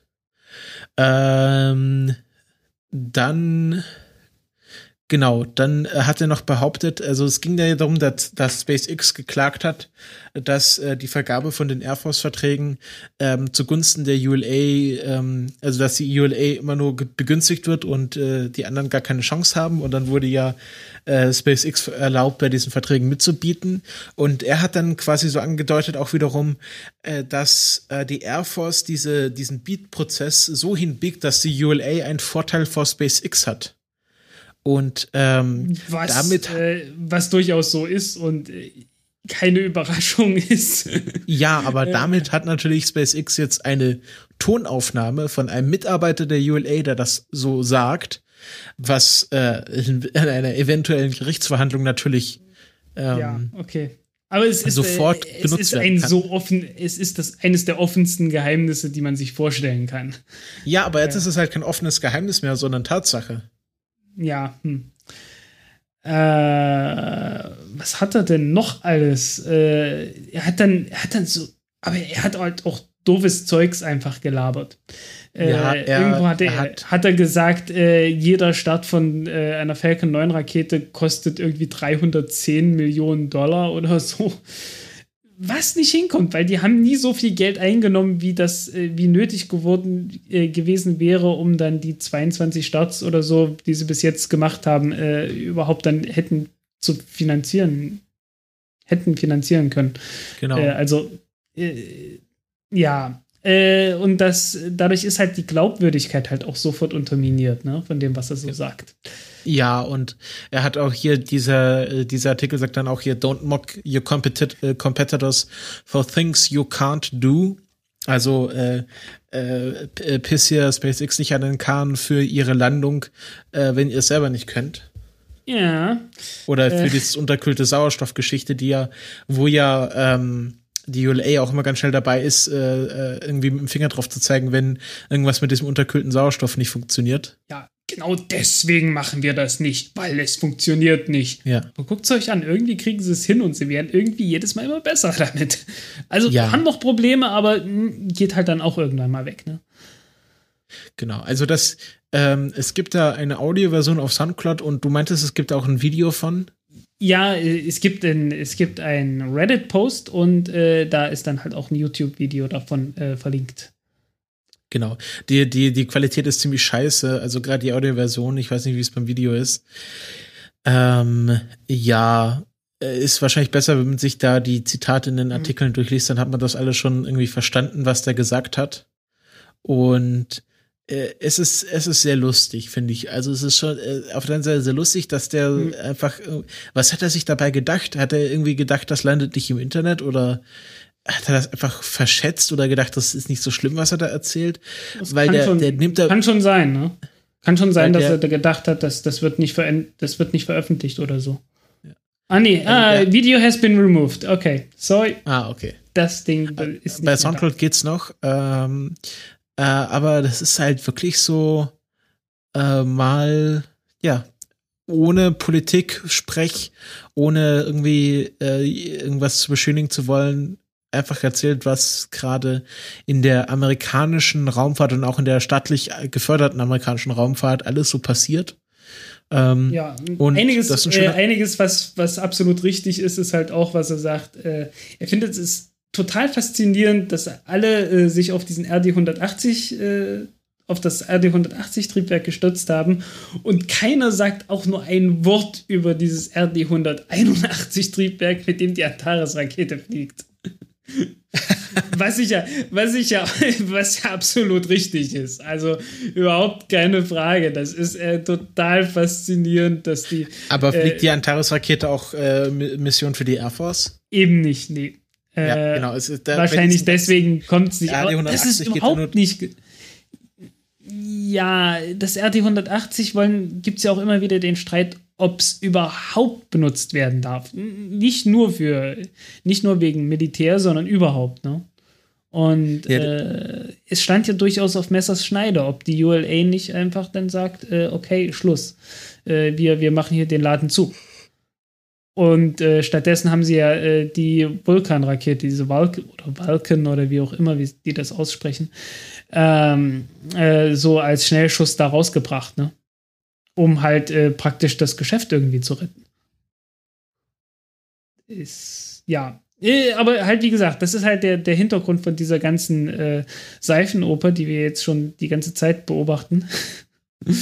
Und äh, es war schon eine, eine äh, ja, hier, every time a Falcon 9 launches, He, Elon Musk, is probably losing around a quarter of a billion dollars. Something like that.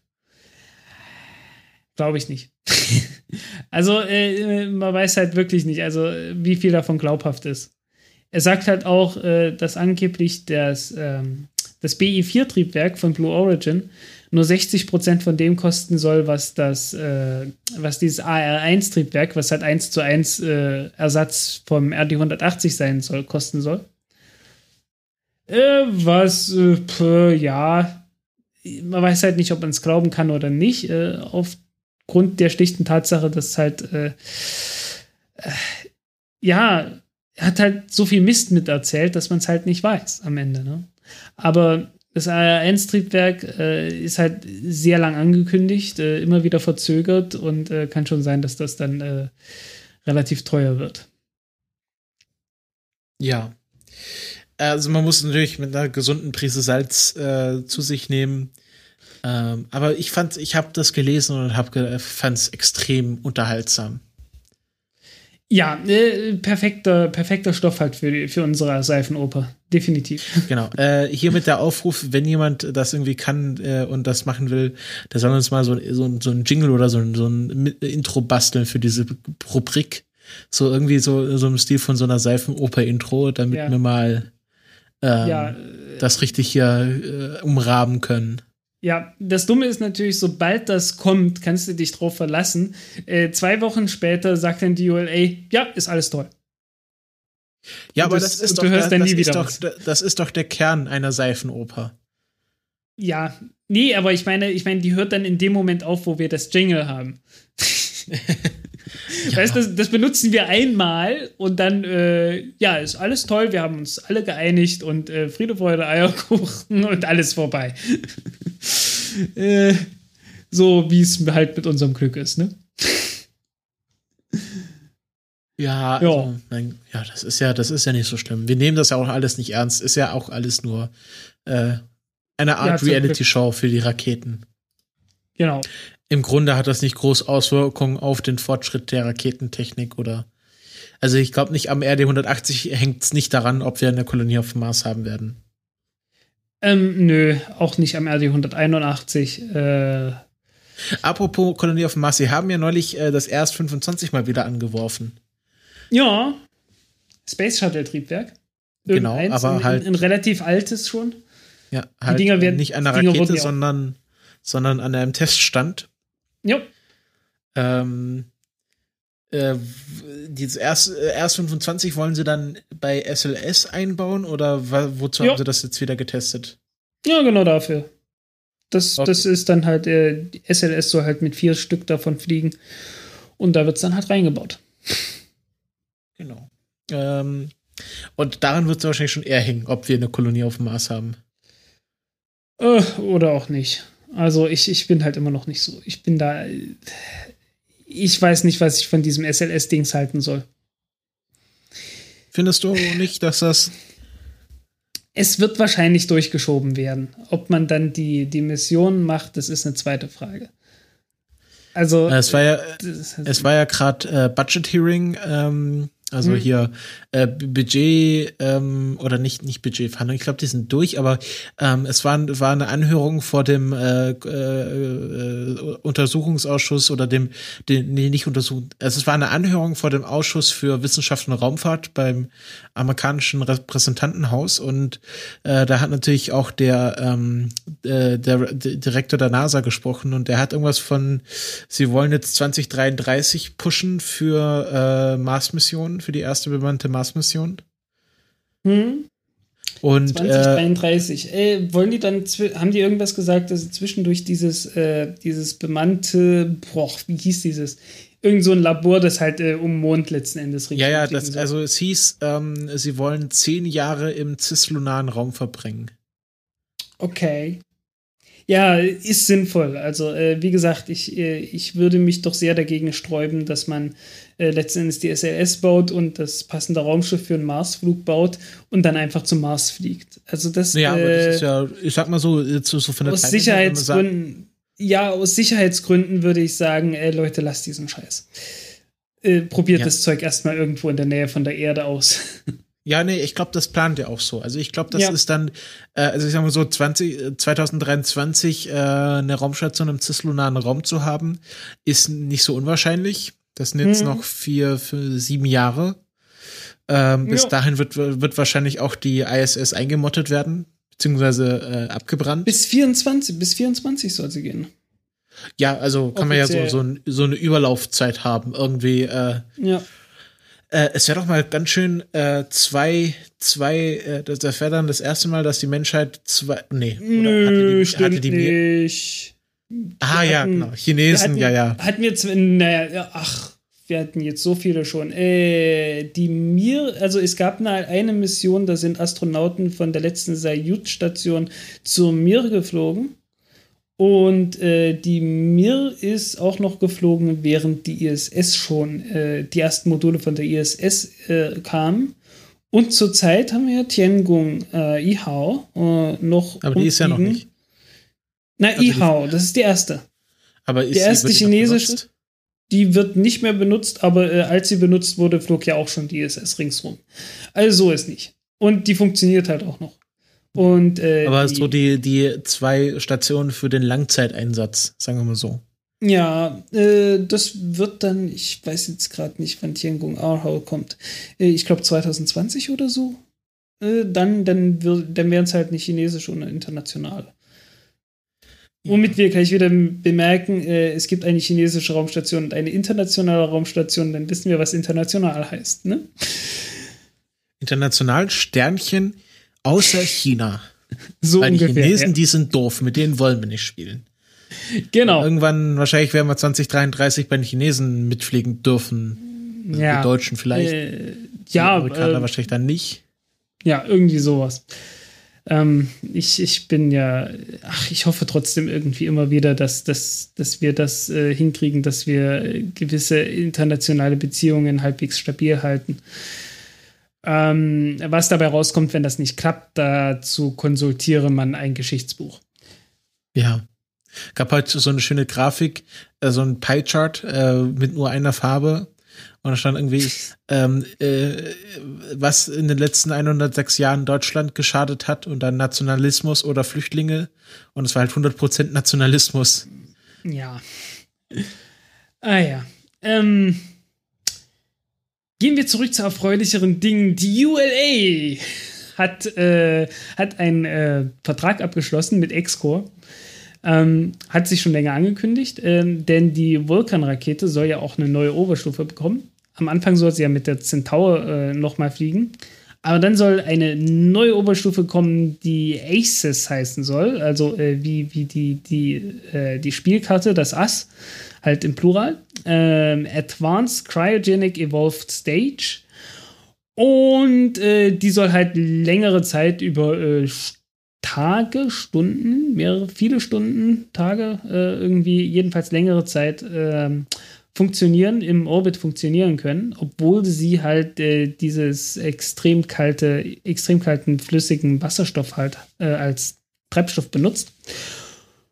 Und äh, das passende Triebwerk dafür soll halt äh, X-Core liefern. Äh, warum X-Core? Ähm, die haben ein Triebwerk entwickelt, das äh, nicht mit einer Turbopumpe funktioniert, sondern mit einer oh, mit einer Kolbenpumpe letzten Endes. Und äh, irgendwie soll das halt zuverlässiger sein und äh, irgendwie total super sein und weniger kosten. Und ja, was sich die ULA von dieser Stufe verspricht, ist, dass man die äh, eventuell irgendwann, äh, insofern man sich dazu entscheidet, das tatsächlich zu entwickeln, äh, im Orbit wieder auftanken kann und mehrfach benutzen kann. Jetzt musst du wahrscheinlich unseren äh, Nicht-Ingenieuren äh, in der Hörerschaft erklären, was eine Kolbenpumpe ist und was das, äh, was das von einer Turbopumpe unterscheidet. naja, eine, eine Turbopumpe ist halt so eine Turbine, so heißen, du hast so ein ja, eine Turbine ist halt immer so äh, äh, äh, ein drehendes Advent, Teil. Eine Adventspyramide. Du weißt, wie eine Adventspyramide aussieht? Ja. Das ist im Prinzip eine Turbine. Okay. Ne, du hast halt immer so Schaufeln, die halt sich drehen. Äh, wie beim Flugzeug. Flugzeug. Wie ja. beim Flugzeug, genau. Das ist eine Turbine. Und äh, damit kannst du natürlich auch pumpen. Äh, nicht, nur, nicht nur Luft, sondern auch Flüssigkeiten. Ne? Und das ist halt Turbopumpe, hallo. ähm, und äh, das Ganze kannst du dann halt auch mit, mit, äh, mit Kolben machen. Ne? Wie eine Luftpumpe zum Beispiel. Ne? Fahrradluftpumpe. Hast halt einen Kolben, äh, der, mhm. der, komprimiert das halt äh, und, und äh, drückt es dann halt raus. Also wie beim äh, Auto? Auf, Genau, wie beim Auto halt, ne? Du kannst halt auch, im Prinzip kannst du einen Motor vom Auto irgendwie auch umgekehrt benutzen. Ne? Also du also könnte nicht, man. Äh, also nicht man. Äh, Treibstoff rein, also quasi Treibstoff also, verbrennen. Du, du treibst, die, du treibst die, die Antriebswelle an und äh, pumpst dann mit den Kolben irgendwie Flüssigkeit. Ah, okay. Ja, aber Im, Prinzip, fürs Auto. Im Prinzip könnte man sowas machen. Ist hm. jetzt nicht so äh, schlau unbedingt. Und warum ist eine Kolbenpumpe zuverlässiger als eine Turbopumpe? Äh, es soll irgendwie billiger sein, ich habe keine Ahnung. Äh, Aha, aber billiger bedeutet ja nicht zuverlässiger. Ja, äh, ehrlich gesagt, ich habe da, äh, ich habe mich da noch nie so nah damit, noch nie so sehr damit beschäftigt, äh, um das jetzt ganz genau zu sagen, wo genau die Vorteile und wo genau die Nachteile sind. Äh, der Punkt ist, Xcore will das halt in den Lynx einbauen.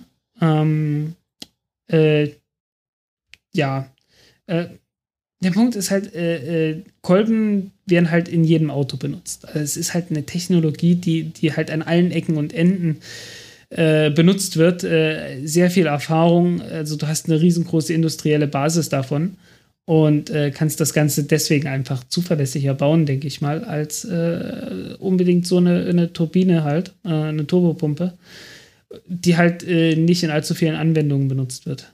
Eigentlich in ganz so vielen. Ne? Aber äh, im Zweifelsfall ist alles, was ich jetzt gerade gesagt habe, totaler Unsinn und äh, ich muss mich dann noch mal näher mit beschäftigen. Tut mir leid. Okay. Und ähm, die ULA Aber hat definitiv, jetzt X-Core. Ja, auserkoren, äh, die, für die halt das, äh, das Triebwerk zu entwickeln. Äh, soll halt so ein typisches Oberstufentriebwerk sein, 12 Tonnen Schub, äh, was halt so, ja, typisch ist so für Wasserstoff-Oberstufentriebwerk. Ich glaube, äh, dass das, ach, wie heißt's? RL10-Triebwerk, das zurzeit die Centaur-Stufe äh, betreibt, ist nicht viel besser. Alles so in der Größenordnung. Ja. Ist halt, äh, ja, so entwickeln die das halt und äh, werden wir dann sehen, wenn das kommt. Ähm, ich habe nur nicht so richtig viel Vertrauen, dass die das irgendwann mal äh, durchziehen, äh, das alles aufzutanken.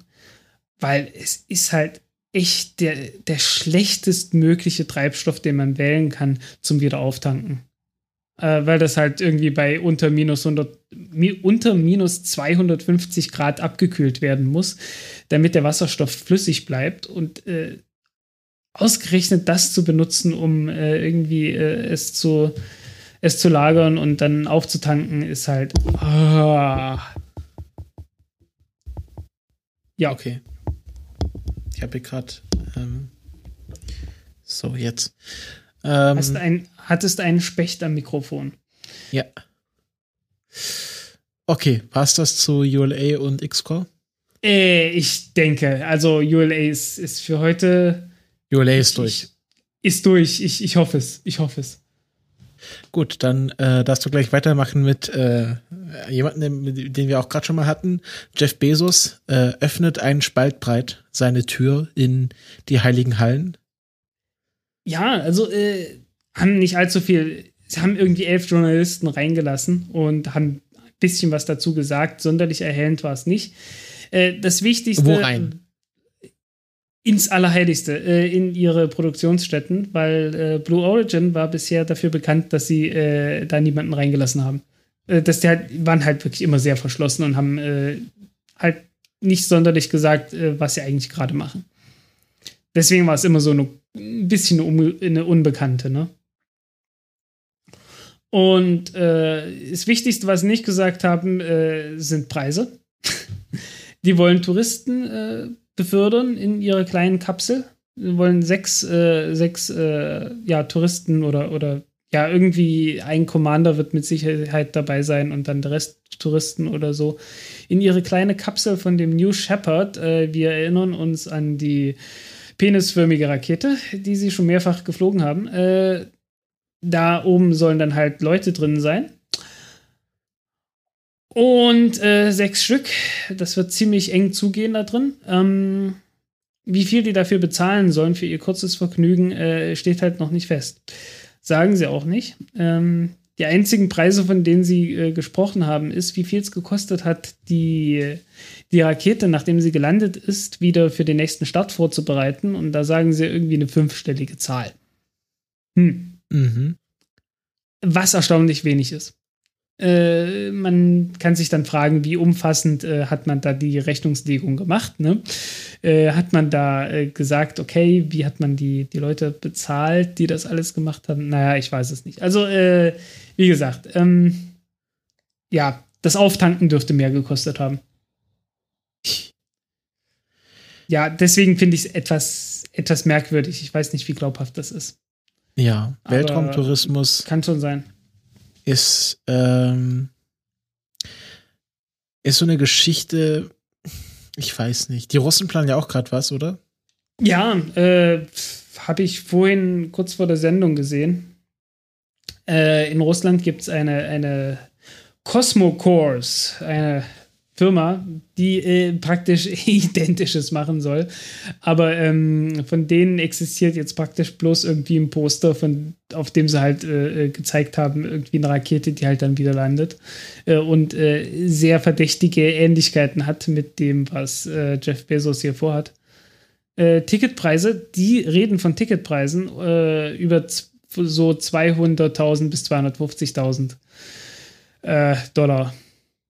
Soll aber, soll aber auf 200 Kilometer fliegen, nicht nur auf 100.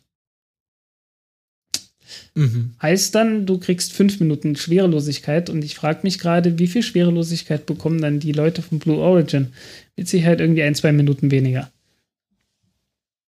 Kannst auch einen Parabelflug eigentlich machen, das wäre nicht günstiger.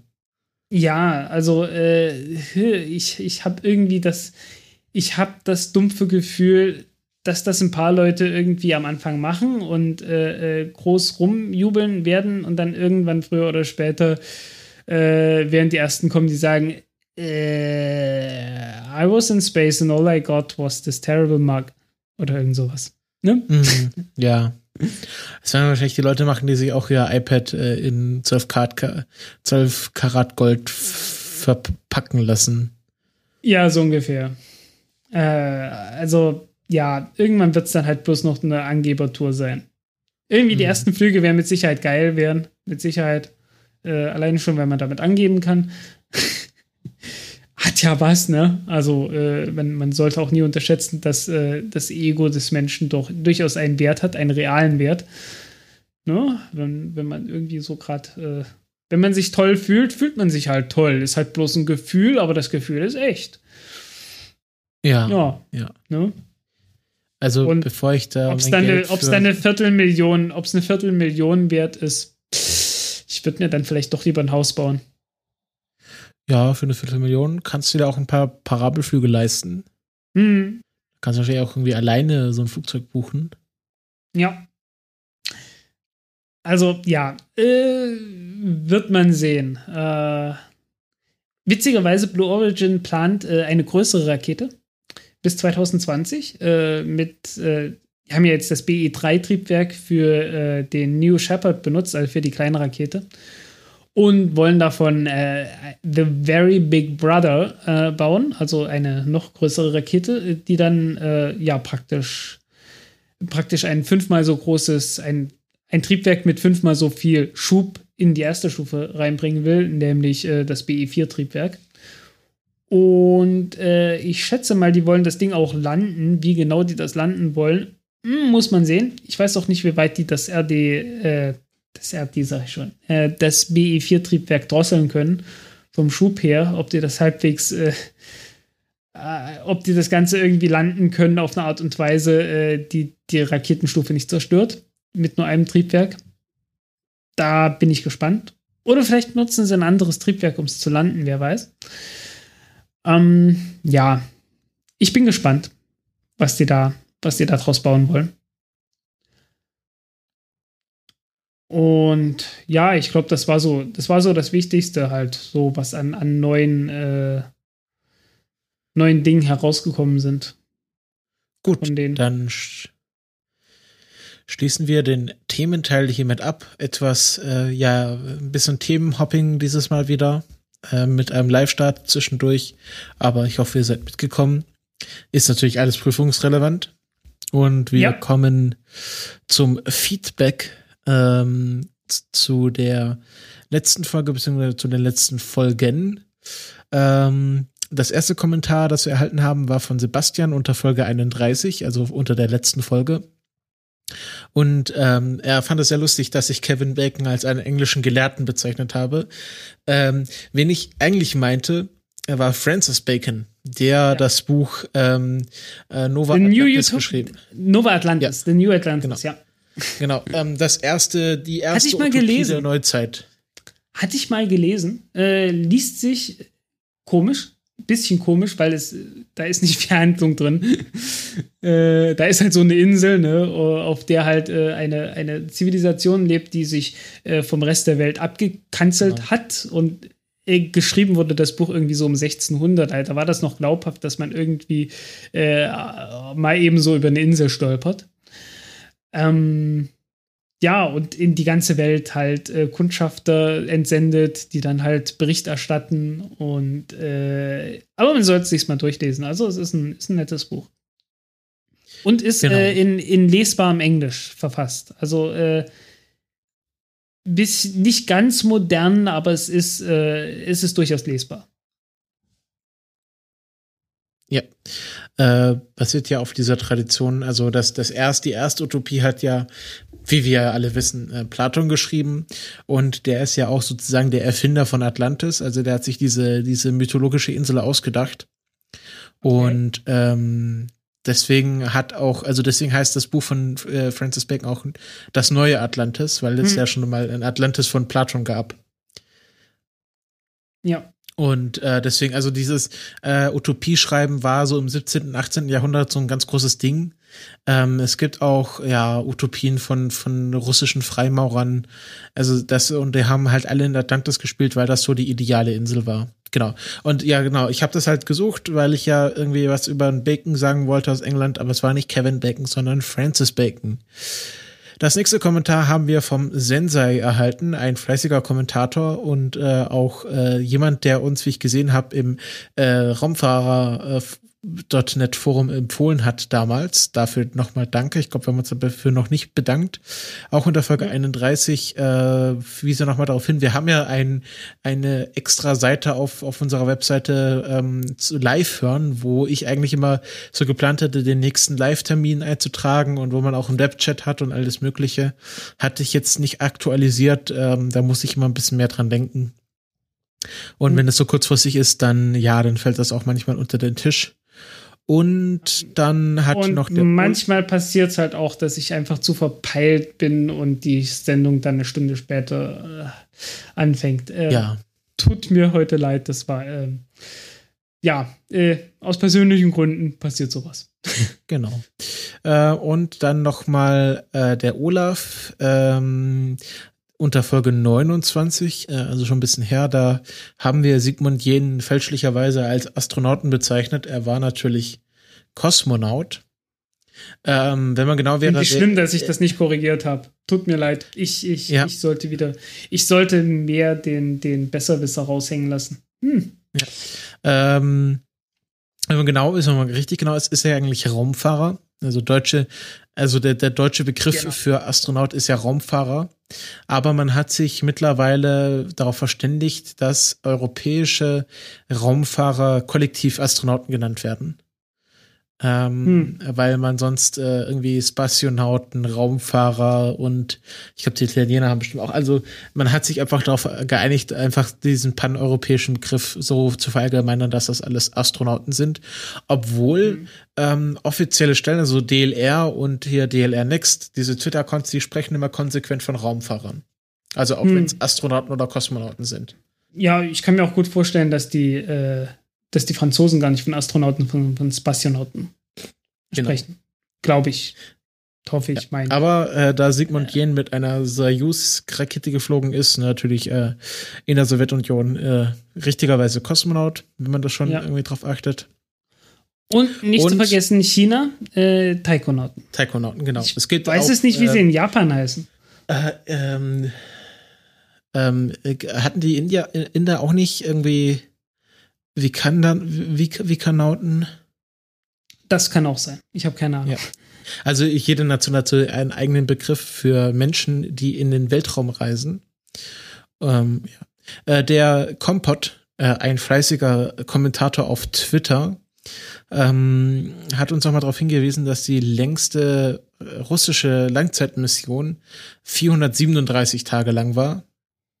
Ja. Ich hatte, glaube ich, irgendwas von 430 400 äh, gesagt. Also genau, der, der eine Kosmonaut, der äh, den äh, den Langzeitrekord als quasi längste äh, einzelne Raumfahrtmission hat, der war 437 Tage lang auf der Mir, äh, was äh, ja schon ein ganzer Brocken ist.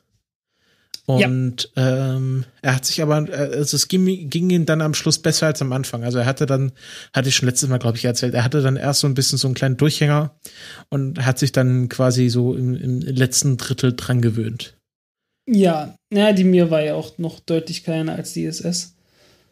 Und ja. Ich glaube, der war auch teilweise da alleine, also das ist alles nicht so schön. Das ist echt nicht schön. Nee, also äh, in so einer Station dann allein zu sein, nee. Nee, muss nicht. Muss wirklich ja. nicht. Ich weiß gar nicht, ob er alleine war. Kann auch Schwachsinn sein. Aber wir gehen jetzt weiter. Ja. Wir gehen Aber ich glaube, ich glaube, schlimmer, schlimmer ist immer noch äh, zu zweit äh, in der Game Mini Kapsel. Ich glaube, ich, glaub, äh, ich, ich, ich habe wirklich so das Gefühl, das ist echt das Schlimmste, was einem passieren kann. Außer vielleicht irgendwie, obwohl, also äh, so, so drei Tage zu dritt in der Sojus. Bis du, bis ja. du zur ISS bin, wie es früher war. Aber die können ja auch aufstehen und rumfliegen. Das konnten die ja bei der Gaming-Kapsel nicht. Ja. Also ja, so das können sie ja irgendwie doch mal in, in, den, sozusagen quasi auf die Rückband sich, sich irgendwie setzen. Äh, ja. Bei der Gemini war es halt in einem haben ja noch das, Die haben ja noch das Wohnmodul. Genau. Ja, also die, einmal haben sie ja die Kapsel, die wir ja vorhin auch gesehen haben, und dann haben sie noch das Wohnmodul, was gleichzeitig auch die, die Luftschleuse ist. Ja. Ähm, kommen wir zum Service. Da wurde auch sich gewünscht, wieder ausführlich Service zu machen. Machen wir natürlich gerne. Ähm, und da stehen in den nächsten zwei Wochen bis zu unserer nächsten geplanten Sendung zwei Raketenstarts an. Der erste ist am Dienstag, diesen Dienstag, 22. März 2016 um 4.05 Uhr und 48 Sekunden. Ähm, äh, eine Atlas 5 in der 401-Konfiguration. Frank, was bedeutet 401? Das ist die billigste, die einfachste. Kostet, glaube ich, nach das letzte, was ich gehört habe, 164 Millionen Dollar für den Start. Äh, ganz schön teuer, das Ding. 100 Millionen und mehr als eine Falcon 9. Und leistet weniger. Wollte, äh, wie, wie ist dann diese Atlas 5 aufgebaut in der 401-Konfiguration? Achso, äh, das ist einfach bloß ein RD180-Triebwerk in der ersten Stufe, keinerlei Booster.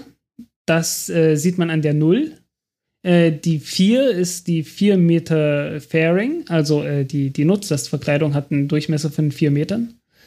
Die 0, wie gesagt, 0 Booster und die 1 heißt, äh, es gibt nur eine 1 derzeit, also äh, es gibt auch eine 2 geplant, aber die hat man nie umgesetzt. Die 1 steht dafür, dass die Centaur Oberstufe ein RL10 hat. Genau. Es gibt dann halt noch die 501, also 5 Meter Durchmesser Fairing und dann genau. halt äh, irgendwie 5, 511, 521, 541. Äh, ich glaube 541 ist die größte, die es zurzeit gibt, oder? Äh, 551 gibt es auch noch. Ah, okay. Stimmt, genau. Asymmetrisch. Ja. Also mit äh, drei Seiten, drei Boostern an der einen Seite und zwei Seiten, zwei Boostern an der anderen Seite. Ich glaube, ja, damit wurde der. Es gibt, wurde es gibt ja auch eine 511 und eine 411. Was halt echt hässlich aussieht. Hm. Wurde mit einer 551 nicht äh, New Horizons gestartet? Es kann sein. Ja, und mhm. ja, aber da war dann, da war dann halt auch noch eine Dings da oben drauf äh, eine Feststufe als äh, eine Feststoffstufe, eine Star 48, ja, eine Star 48 äh, Feststoffstufe äh, als vierte Stufe. Äh, faszinierendes Ding. Äh, hat halt in, in eine Leermasse von ungefähr 5% von der Vollmasse, was für einen Feststoffbooster echt ziemlich genial ist. Ähm, ja, ich habe das halt früher immer so abgetan als ja komisches Ding. Wieso benutzt ihr sowas? Äh, aber irgendwann, ja, es ist mir doch etwas ans Herz gewachsen. Genau. Ähm, tragen wird diese Rakete einen Cygnus-Frachter. Ähm, und das bedeutet, dass es eine Mission, eine Versorgungsmission zur ISS ist. Das ist der sechste Zyklus-Frachter und der fünfte, der funktioniert oder hoffentlich funktioniert. Wir wissen ja, einer ist ja mal in Flammen aufgegangen mit dem Rest der Rakete. Ja. Ähm, und ich weiß gar nicht, was für einen Namen er hat. Der letzte hieß ja SS Deke Slayton. Äh, ich weiß jetzt nicht, was die jetzt für einen Namen haben, wer wird. Ich hab's vergessen. Ich hab's ich, zwischendurch Ja, ich hab's auch schon mal gelesen, aber ich hab's jetzt nicht mal noch mal gefunden. Ähm, und sie werden Feuer legen. Hm? Warum legen sie in einem Zyklus-Frachter Feuer? Äh, das tun sie natürlich erst auf dem Rückweg. Äh, denn die Zyklus-Frachter können ja nicht, äh, können den Wiedereintritt nicht überleben. Von daher kann man dann halt jeden Scheiß machen, bevor man das, äh, bevor die halt in die Atmosphäre eintreten. Inklusive Zündeln. Was jedes kleine Kind schon gern gemacht hat. Äh, außer du, habe ich gehört. Ähm, und äh, ja, in der Schwerelosigkeit ein Feuer zu haben, ist halt einmal ungünstig. Vor allen Dingen ist es ungünstig, wenn man nicht so richtig viel Ahnung davon hat, wie sich so ein Feuer verhält in der Schwerelosigkeit. Ähm, weil Zündeln im Weltraum versucht man einfach zu vermeiden, weil man hat ja eben weil man keine Ahnung hat, äh, wie sich das Feuer dann ganz genau verhält. Ähm, der Punkt ist halt, in der Schwerelosigkeit hat man keine Konvektion. Also Konvektion ist ja das Aufsteigen von warmer Luft, ähm, was von der Gravitation verursacht wird. Und Gravitation, also Gravitation hat man, aber man hat halt äh, äh, äh keine resultierende Schwerkraft letzten Endes und damit hat man auch keine Konvektion. Und damit verhält sich Feuer irgendwie total anders. Ähm, es ist halt immer die Frage, äh, wie kommt der Sauerstoff an das brennende Material heran?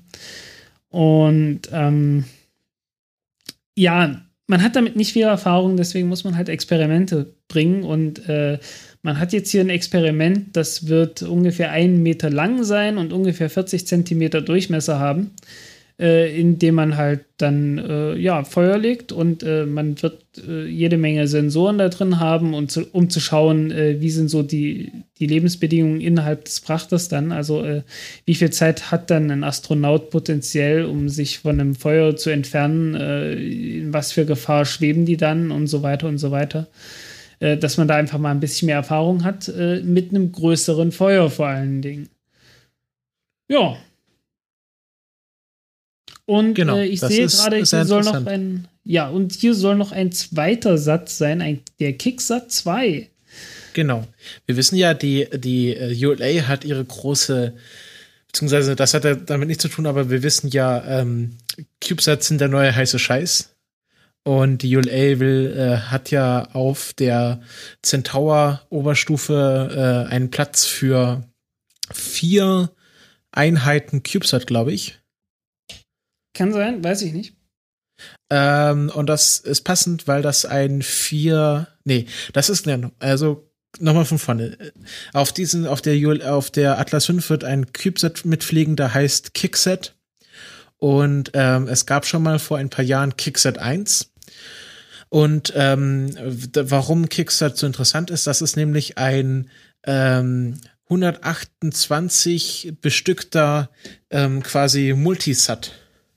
Also ja. das, äh, da, da sitzen 128 Chipsets drauf, also wirklich ähm, Kleinstsatelliten äh, nennt man in der Fachsprache Femto-Satelliten äh, mit einem Gewicht von etwa 5 Gramm. Das sind einfach nur so Chips, wo eine Solarzelle draufgelötet ist und ein paar Antennen raushängen und der Rest ist halt nackte Ele Elektronik. Also halt schon irgendwie radiationsgeschützt, aber halt so ein grüner Chip, wie man das halt so kennt, auf so einer Platine. Und, das, grüne, äh, das grüne Ding ist die Platine. Der Chip ist genau, drauf. meine ich ja. genau, ich wollte jetzt ja. nicht so unfachmäßig von grünem Ding reden, deswegen ist mir das Wort Platine wieder eingefallen. ähm, und dieser Kickset kann 128 Stück dieser, dieser Chipsets tragen. Und ähm, so, äh, es war dann beim ersten Start geplant, dass der die dann quasi wie so ähm, einfach rausdrückt. Also da sind ja Federn drin ähm, und die werden dann quasi rausgepusht, diese 128 Satelliten und ähm, können dann untereinander kommunizieren, können mit der Bodenstation kommunizieren und sind halt so Forschungsprojekte. Und ähm, ja, diese Schwarmsatelliten sind ja das, was dann quasi das nächste große Ding auch bei den großen Satelliten werden soll. Und das hat beim Kicksat 1 nicht funktioniert. Also der Satellit wurde ordnungsgemäß ausgesetzt, aber durch, ähm, durch Strahlung hat sich der Timer zurückgesetzt. Also das kann mal passieren, dass, dass der Strahlung irgendwie mit der Elektronik äh, Schindluder treibt und dann einfach dieser Timer, der quasi runtergezählt hat, bis er die äh, Chipsets ausgesetzt hat, ähm, äh, der wurde zurückgesetzt, so dass. Der hat sich Zeit dann bestimmt auf, 19, auf 1970, ne? 1. Januar 1970 oder so zurückgesetzt, genau. ne? Ähm, Ach, du ähm, liebes bisschen. Ja, und das Problem war, nee, nee, also er, er hat dann quasi diese Zeit nochmal von vorne angefangen zu zählen. Also der war irgendwie auf, ja, fünf, vier Tage eingestellt hm. und hat dann quasi nochmal von diesen fünf, vier Tagen runtergezählt. Ähm, ah, okay. Aber dieser Kickset hatte nur eine Lebenszeit von einer Woche oder so. Und ähm, also der Aussetzungszeitpunkt war halt schon zum Zeitpunkt, wo das ganze Teil in der Atmosphäre verglüht war. Und ähm, durch ein Kommunikationsproblem konnte man da auch de, de, diesen, dieses Programm nicht überschreiben. Also man war einfach hilflos. Der Satellit hat ordnungsgemäß funktioniert, halt nur zu spät. Ähm, und das werden wir jetzt einfach nochmal versuchen mit Kickset 2. Ähm, es sind jetzt genau 104 Chipsets sind drauf, also nicht alle Steckplätze sind belegt. Hm? Das ist ein CubeSat mit drei Einheiten, also ein 3U-CubeSat. Äh, zwei U's davon sind äh, Navigation und Antrieb und äh, die, der ganze, nee, ein U ist Navigation und Antrieb und zwei U sind diese Steckplätze für diese Chipsets. Hm. Und ähm, der wird dann ausgesetzt, stabilisiert sich im Orbit und dann äh, mit einem imaginären Wii äh, spuckt er 108, äh, 104 kleine Satelliten aus. Ja, das ist auch nicht ganz so schlimm, äh, weil es ist halt relativ tief unten. Ähm, das Ganze dringt relativ bald in die Atmosphäre wieder ein, innerhalb von ein paar ja. Tagen, denke ich. Ne? Äh, ja, also die, also kurz, die, die, die, Schrott, die Schrottmenge wird sich trotz allem in Grenzen halten. Äh, genau, wäre also das jetzt in einem höheren Orbit, dann hätte ich ernst, ernsthafte Bedenken angemeldet. Nein, nein, das ist, das ist ein ganz tiefer Orbit. Also die, man, man hat eine Maximallebensdauer für diese Chipsets von wirklich, äh, wenn es gut läuft, sechs Wochen. Hm. Ähm, aber darüber hinaus nicht. Ja. Und ich meine, also, so Chipset, äh, selbstentsorgend. was, was kann, selbstentsorgend und selbst wenn, ähm, ich glaube, so ein Chipset, ach, ich weiß nicht, wenn der so richtig beschleunigt wird, der kann auch was, kann auch Schaden anrichten. Ja, 5 Gramm. Du, 5 Gramm, wenn sie, äh, wenn sie reinpfeffern mit, ja, 5 Kilometer pro Sekunde oder so. Schlimmer. Deutlich ja, schlimmer. Also okay, ja, ich hatte, ich hatte da kurz nicht dran gedacht. Ähm, ja. Genau. Und das äh, fliegt dann quasi bei der Atlas 5 mit. Der zweite Start, der ähm, in den nächsten zwei Wochen ansteht, ist äh, am übernächsten Donnerstag, Donnerstag, 31. März um 17.20 Uhr. Äh, und wieder ein Versorgungsflug zur ISS. Äh, eine Soyuz-Rakete mit dem äh, Progress MS-2 Frachter äh, mit der Missionsnummer 63P. Also äh, das sind diese ganzen Progress-Frachter. Das ist jetzt quasi der 63. Flug der Progress-Frachter und der zweite Flug des MS, also der MS-Version äh, des Progress-Frachters, der Microsoft-Version ja, sozusagen. Dürfte, es dürfte irgendwie die, die 63. der M-Version von Progress sein und da genau, gibt es genau, wahrscheinlich äh, von der M-Version nochmal diverse Unterversionen genau. und so. Und dieser MS-Frachter ähm, ist ein ganz schickes neues Teil. Das ist erst der zweite Flug dieser, dieser Konfiguration. Der erste war Ende Dezember. Und ähm, was der MS-Frachter äh, besser kann im Gegensatz der, zu seiner Vorgängerversion, der M-Version, ist, dass er äh, für seine Kursberechnung nicht mehr mit der Bodenstation reden muss, sondern die GLONASS-Satelliten dazu verwenden kann. Also der kann sich quasi autonom, ohne mit der Erde zu reden, äh, quasi seinen Kurs berechnen. Hm.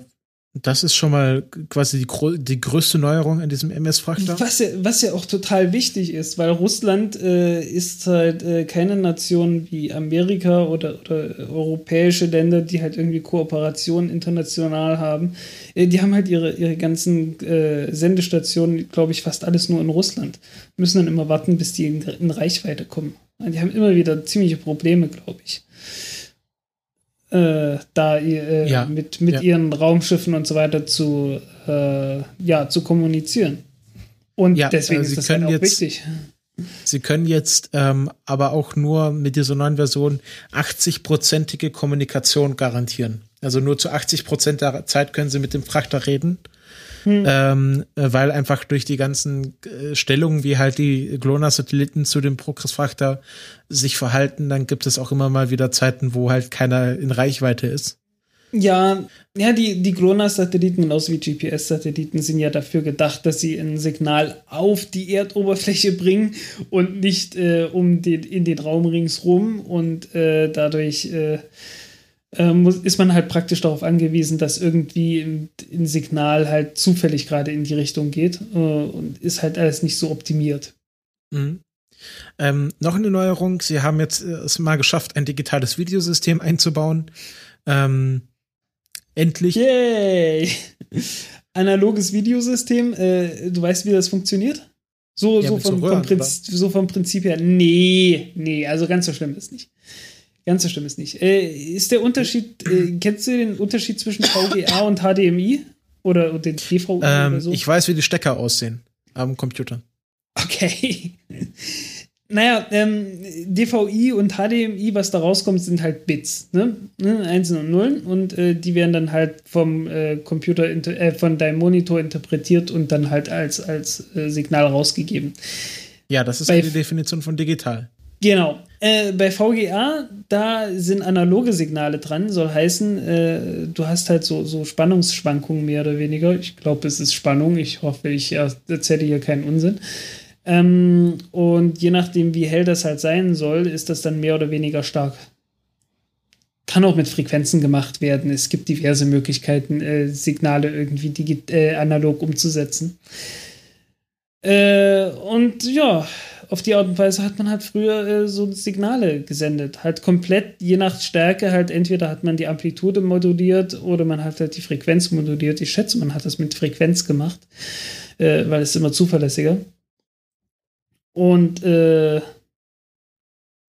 ja, halt ohne Bits und Bytes. Mhm. Ähm, noch so kleine Neuerung. Äh, sie haben eine LED-Beleuchtung eingebaut. Ähm, ist wahrscheinlich Yay. auch ganz schick. Hat man wahrscheinlich haben Glühbirnen gehabt? wahrscheinlich. Ah, ne? wer, wer, wer, weiß. Wer weiß, ne? Hm. Ähm, wahrscheinlich, Gruben, wahrscheinlich, äh, Grubenlampen. Wahrscheinlich so eine, so eine, wie nennt man diese, diese Lampen? Äh, Thomas, nein, äh, ähm, Hermann, irgendwie so eine, die heißt noch irgendwie. Ich habe keine Ahnung. Ähm, Col äh, Coleman, Coleman Lamps. Das okay. sind so ganz spezielle Laternen, so ganz spezielle Gaslaternen. Hm. Ähm, ich, ich weiß, die werden wahrscheinlich keine Glühbirnen gehabt haben. Aber jetzt haben sie eine schicke LED-Beleuchtung, wahrscheinlich auch Zentralverriegelung ja. und äh, Bluetooth, Radio und automatisch verstellbare Sitze.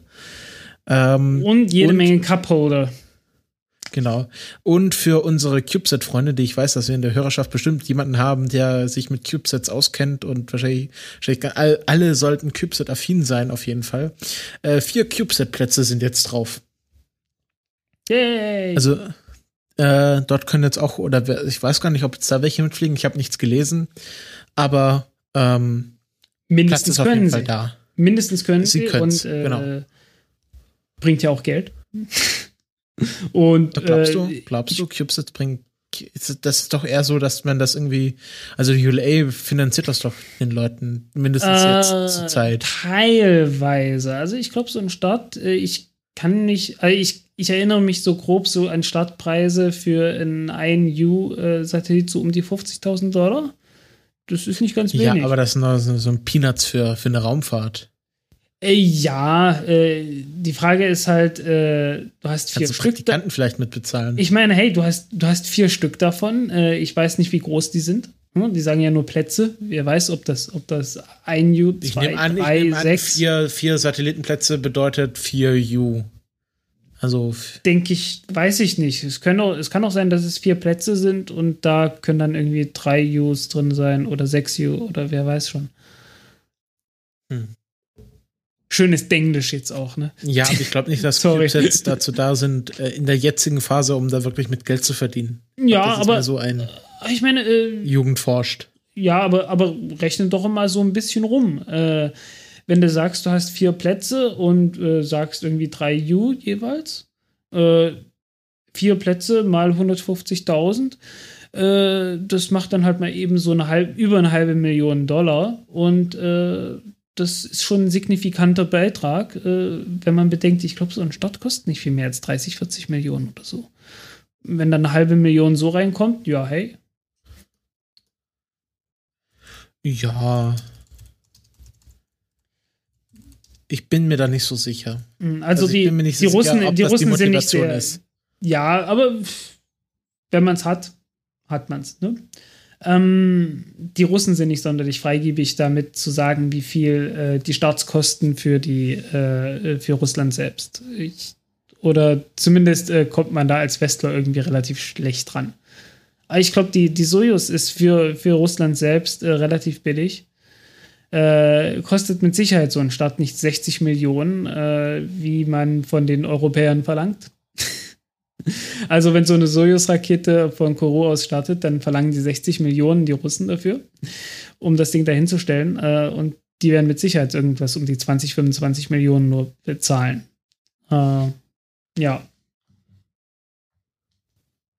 Ja. Ähm, das waren die Raketenstarts, aber wir haben natürlich noch ein, äh, ein besonderes Gutzille für unsere äh, Freunde in Asien und Amerika.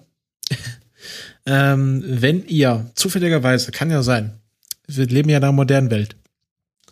Wenn ihr zufälligerweise am Mittwoch, 23. März, also der übernächste Mittwoch, nee, der nächste Mittwoch, übernächste?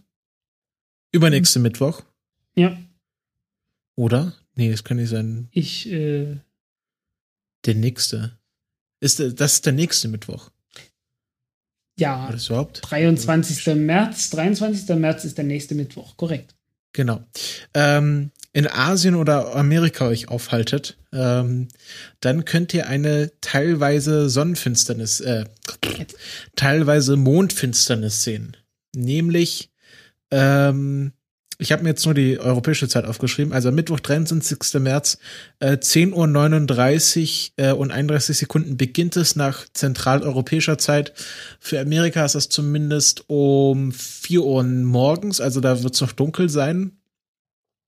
Und mhm. äh, da wird der Mond sich äh, minimal verdunkeln, wird in den Halbschatten der Erde eintreten. Ach, nur Halbschattenfinsternis, okay. Ja, hm. deswegen sage ich ja teilweise Mondfinsternis. Also hm. nur der Penumbra, nicht der Umbra der Erde. Und ist aber natürlich ein astronomisches Ereignis, was nicht äh, so oft passiert, obwohl wir gerade eine Mondfinsternis in Zentraleuropa hatten. Ähm, aber trotzdem, wenn ihr da seid und äh, euch das anschauen wollt, ich wollte es euch nicht verschweigen. Jo. So, und wer jetzt möchte, hier kommt kein weiterer Inhalt mehr, der mit Raumfahrt zu tun hat. Aber die Hausmeisterei kommt noch. Genau, wir müssen natürlich weil, ein bisschen Werbung machen, weil äh, wir müssen Rechnung bezahlen. Ähm, wir haben gerade drüber geredet, vielleicht äh, der Frank zieht um. Also nein, äh, so wollte ich das gar nicht aufziehen. Ähm, was ich einfach sagen wollte, ist das gleiche wie jedes Mal. Ihr könnt uns flattern, ihr könnt uns auf Patreon unterstützen. Auf Patreon habt ihr den Vorteil, dass ihr dort eine verlängerte Vision äh, dieser Aufnahme bekommt. Also wenn das jetzt quasi eine verlängerte Vision, hat, ja, visionär. Vision und Version. Ähm, wir haben aber so eine kleine Pre- und Post-Show, die ist mal länger, mal kürzer, mal inhaltsvoller, mal inhaltsleerer. Dieses Mal war die Pre-Show besonders lang und besonders ausführlich. Ja. Ähm, ich, äh, ich werde mich dazu zwingen, immer sofort nach jeder Aufnahme äh, quasi eine rohe Version rauszurendern, ohne dass ich da was wegschneide, ohne dass ich euch was verschweige und werde die dann sofort auf Patreon hochladen. Das bedeutet, ihr bekommt diese äh, Folge ein paar Tage früher und äh, ein, ein paar Minuten länger. Und das ist quasi dieser Service, den wir unseren Patreon-Unterstützern anbieten und natürlich unseren Live-Hörern. Wer das live hört, hat das jetzt auch schon alles gehört. Das äh, ist jetzt nichts, wo ich jetzt irgendwie Raumfahrtinhalte groß verschweigen werde, aber für Leute, die uns unterstützen, die dürfen dann auch ein bisschen mehr hören. Und ähm, ich kann mal so viel ankündigen, diese ganze Patreon-Geschichte wird in den nächsten äh, Wochen bis Monaten auch noch mal ein bisschen überarbeitet werden. Ich bin da noch nicht so ganz zufrieden, wie das äh, aufgezogen ist. Wir haben auch noch kein, kein Video, kein, äh, wo wir uns vorstellen. Das wird noch alles ein bisschen besser. Und was ihr auch machen könnt, ihr könnt uns per PayPal direkt Geld zukommen lassen. Das hat in den letzten Tagen besonders gut funktioniert. Ähm, da kamen ja einige Spenden von diversen Leuten rein und äh, das ist natürlich immer sehr schön. Ähm, aber hilft, so hilft bei den Auphonic-Rechnungen bestimmt, ne? Ja, genau. Also wird bei mir, also so alles, was ich hier so an Kosten habe, wird natürlich über PayPal abgerechnet. Und da muss ich dann auch gar nichts mehr machen. Also das Geld wird dann hinüberwiesen und äh, PayPal nimmt dann zuerst das Geld, was auf dem Konto ist, und dann erst greift es mein Girokonto an. Und äh, dann wird das quasi automatisch gebuffert sozusagen. Ähm, und das ist immer ganz nett, wenn man dann, ähm, wenn man dann, äh, dann wundere ich mich immer, warum jetzt auf Phonic nur zwei Euro abgebucht hat, statt 21 Euro. Da ist mir eingefallen, hm. dass mir jemand wieder Geld auf mein PayPal-Konto überwiesen hat. Ja, ist doch angenehm, ne? ähm, ne? Ja, ist angenehm. Ähm, aber natürlich so eine langfristige Unterstützung, also so, so, wir hatten auch mal irgendwie 30 Euro bekommen auf einen Schlag, das ist natürlich auf einen Schlag ganz nett, aber wenn das dann irgendwie äh, ein Euro über, über 30 Monate verteilt ist, dann das ist auch so, also so regelmäßig ist natürlich immer schöner als ein, äh, einmal viel auf einen Schlag, weil das dann auch irgendwie äh, ähm, ja, sich so verlauft, verläuft. Also das ist dann irgendwie, ähm, ich weiß nicht. Also überlegt euch, wir wollen euch keine Vorschriften machen. Ja. Was ihr natürlich auch machen könnt. Es bringt Planungssicherheit, ähm, ne? Genau, Planungssicherheit, was ihr natürlich auch machen könnt, wenn ihr uns nicht finanziell unterstützen könnt oder wollt. Ähm, auf iTunes könnt ihr uns Rezensionen da, da lassen. Ähm, das ist immer ganz nett. Da haben wir natürlich den Vorteil, dass wir Feedback bekommen und dass wir äh, ja, im iTunes Store gepusht werden. Und es ist natürlich auch immer so persönlich ganz schön, wenn, äh, wenn Leute uns äh, Bauchpinseln. Ähm, das könnt ihr gerne machen. Kommentare könnt ihr uns schreiben, habt ihr gesehen. Ich finde, mittlerweile muss ich sagen, funktionieren die Kommentare sehr gut. Also wir haben fast immer mindestens einen Kommentar unter jeder Folge. Und ähm, das könnt ihr gerne fortführen. Wir gehen da auch auf, drauf ein. Also so höhere Interaktion ist bei uns immer sehr wichtig. Ähm, und ja, ganz grundlegend empfehlt uns weiter in Foren, bei Freunden, äh, wenn ihr, genau, wenn ihr da merkt, ihr kennt jemanden, der sich für Raumfahrt interessiert, aber noch nicht unseren Podcast kennt, könnt ihr zu mal empfehlen. Ähm, das freut uns immer ganz besonders, wenn die Downloadzahlen wieder ein bisschen in die Höhe schießen. Und damit möchte ich diesen Werbeblock jetzt auch beenden. Und jo. wir sagen ciao. Ciao. Und Auf Wiederhören. Auf Wiederhören.